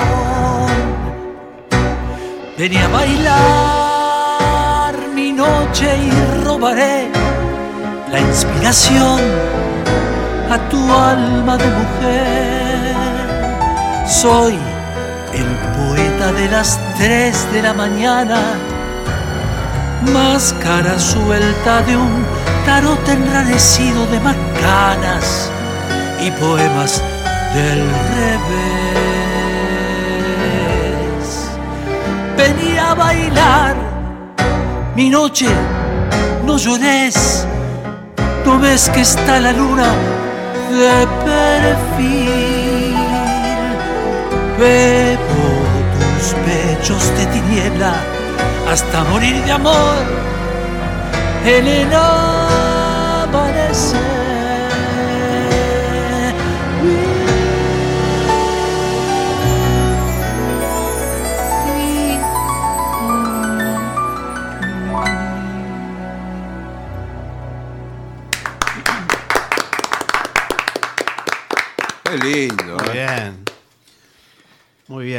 Bueno, Eh, eh, eh, vamos a decir, estamos con Marcelo San Juan. Sí, en La venganza será terrible. Un invitado vino por fin. alguien. una vez que hay un invitado, sé- no te vamos a alargar más. yo ¿ah? sé que el soy primer invitado que tenemos, eh, porque aquí vamos a confesarlo.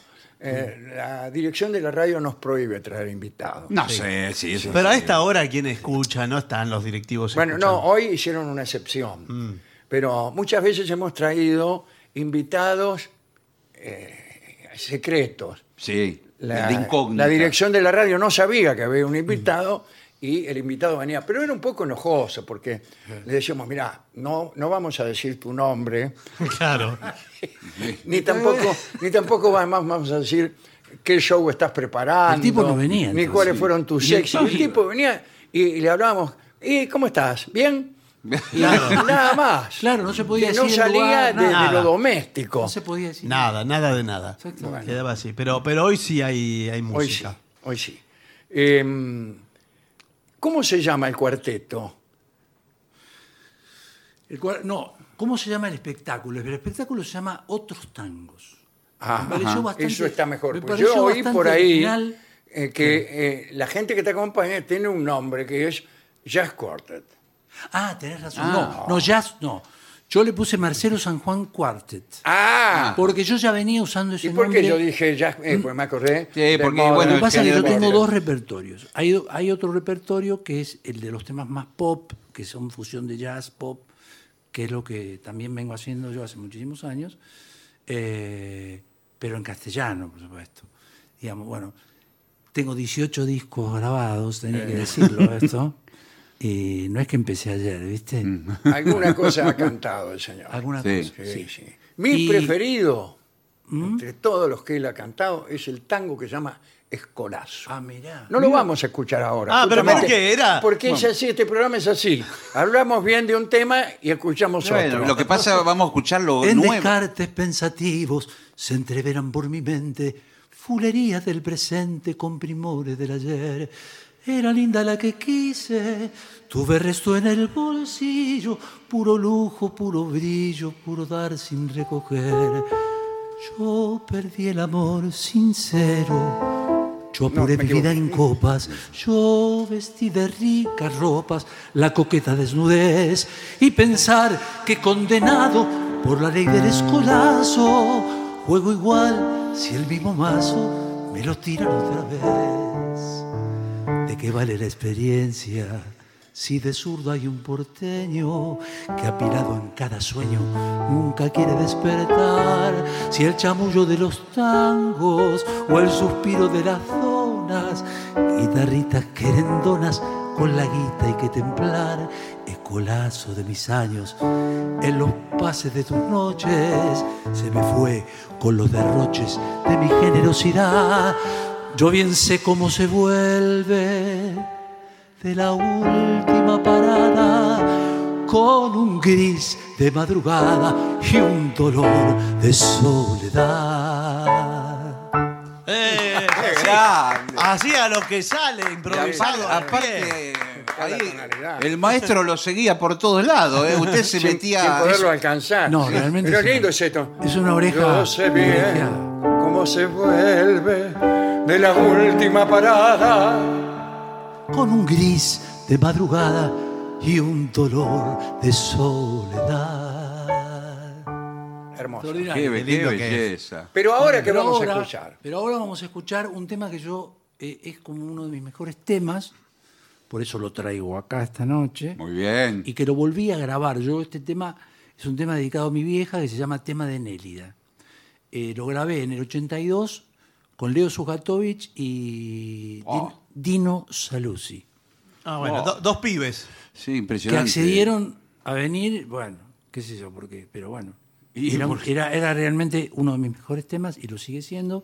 Y lo volví a grabar ahora este, junto a, a un músico realmente increíble que me acompaña desde hace unos años, que se llama Leandro Marquesano. Leandro Pitu Marquesano. Así que si estás escuchando, te lo voy a dedicar a vos, Pitu. El invierno esperaba alguna alegría y de golpe su luna cambió. Me quedé con el alma gastada y vacía bajo un cielo vencido de estrellas sin rumbo. La calle está de madrugada y soy la tristeza golpeando la puerta que ya está cerrada y esconde tu imagen desesperada demasiado lejos de mí. Demasiado lejos de mí.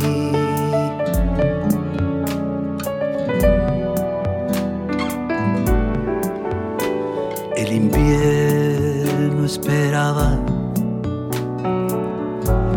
la tregua del día y la noche le dijo que no, no, me quedé con las manos al aire extendidas y mirándome un ángel me dijo es la vida. Ahora estás poniendo la mesa y el mantel de plata de la luna llena detrás de la puerta de nuestros días demasiado lejos de mí. Demasiado lejos de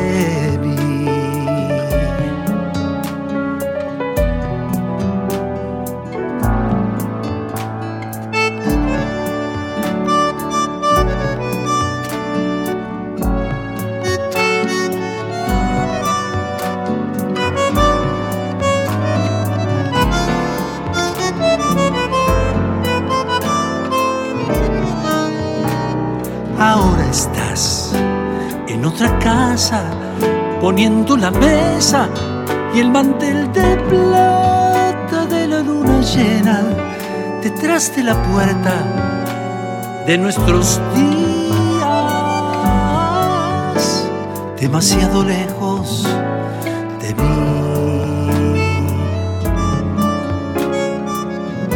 Demasiado lejos de mí. Demasiado lejos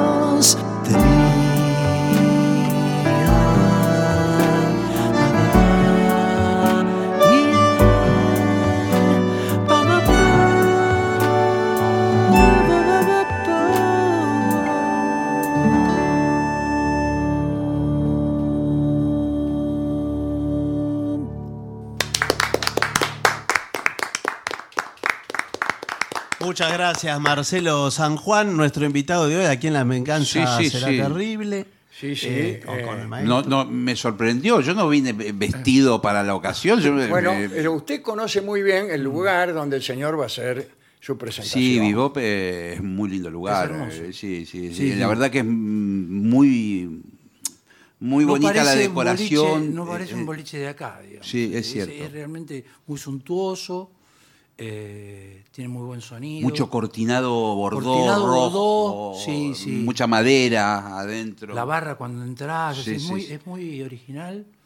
Y era, antiguamente estaba en la calle Moreno. Claro, Claro. hay que decirlo Sí. para aquellas personas que sabiendo que estás en Bebop, Quiero se van a trasladar a la calle Moreno, No, no, le van a no, no. golpear, No. le van a golpear al tipo que No, tiene la un calle negocio Moreno ahora, es una está todo pizzería. cerrado. no, Eh, no, es, es en en la, la calle, calle- Uriarte 1658 y las entradas, por favor, eh, cómprenlas, si es posible, dos cada uno, digamos, dos personas, dos entradas. Aunque vayan Sí, solos. sí. Aunque vayan solos. Sí. www.vivoclub.com.ar Claro, ahí, ahí mismo compran en En la el página. mismo sitio Bebop. Club.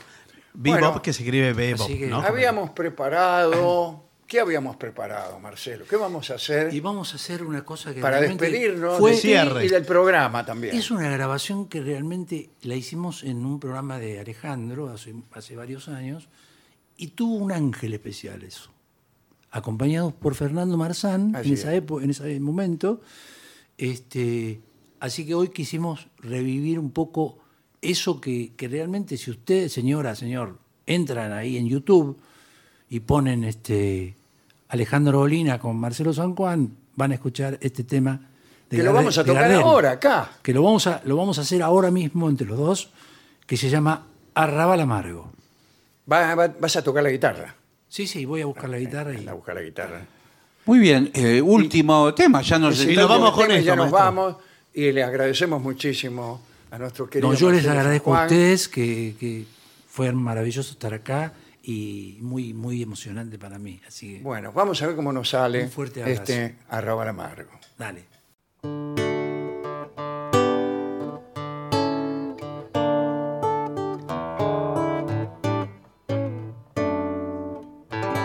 Arrabal amargo, metido en mi vida, como la condena de una maldición.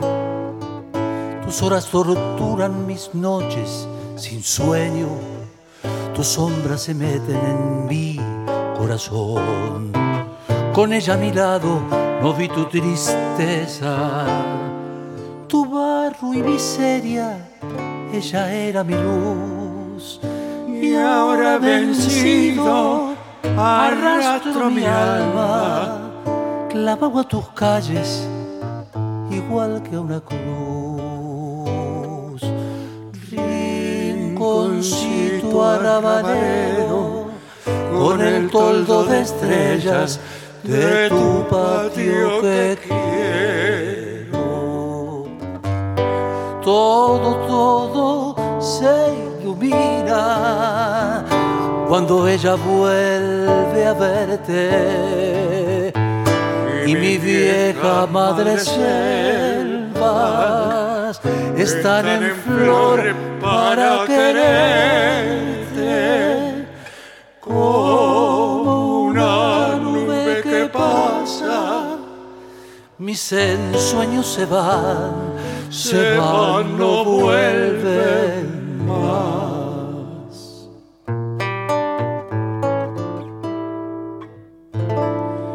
A nadie le digas ya no me quieres. Si a mí me preguntan, diré que vendrás. Y así cuando vuelvas mi alma, te juro, los ojos extraños no se asombrarán. Verás como todos te esperan ansiosos. Mi blanca casita y el viejo rosal.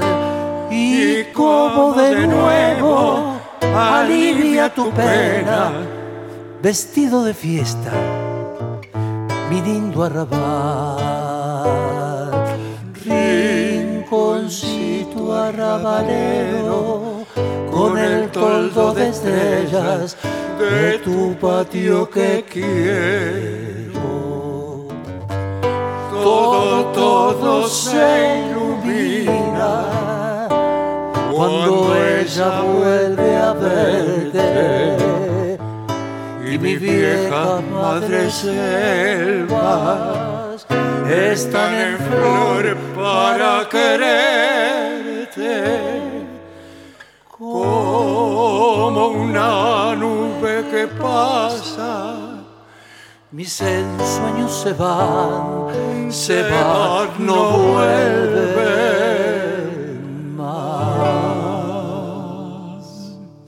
Y para finalizar, dos palabras bastan. Gracias.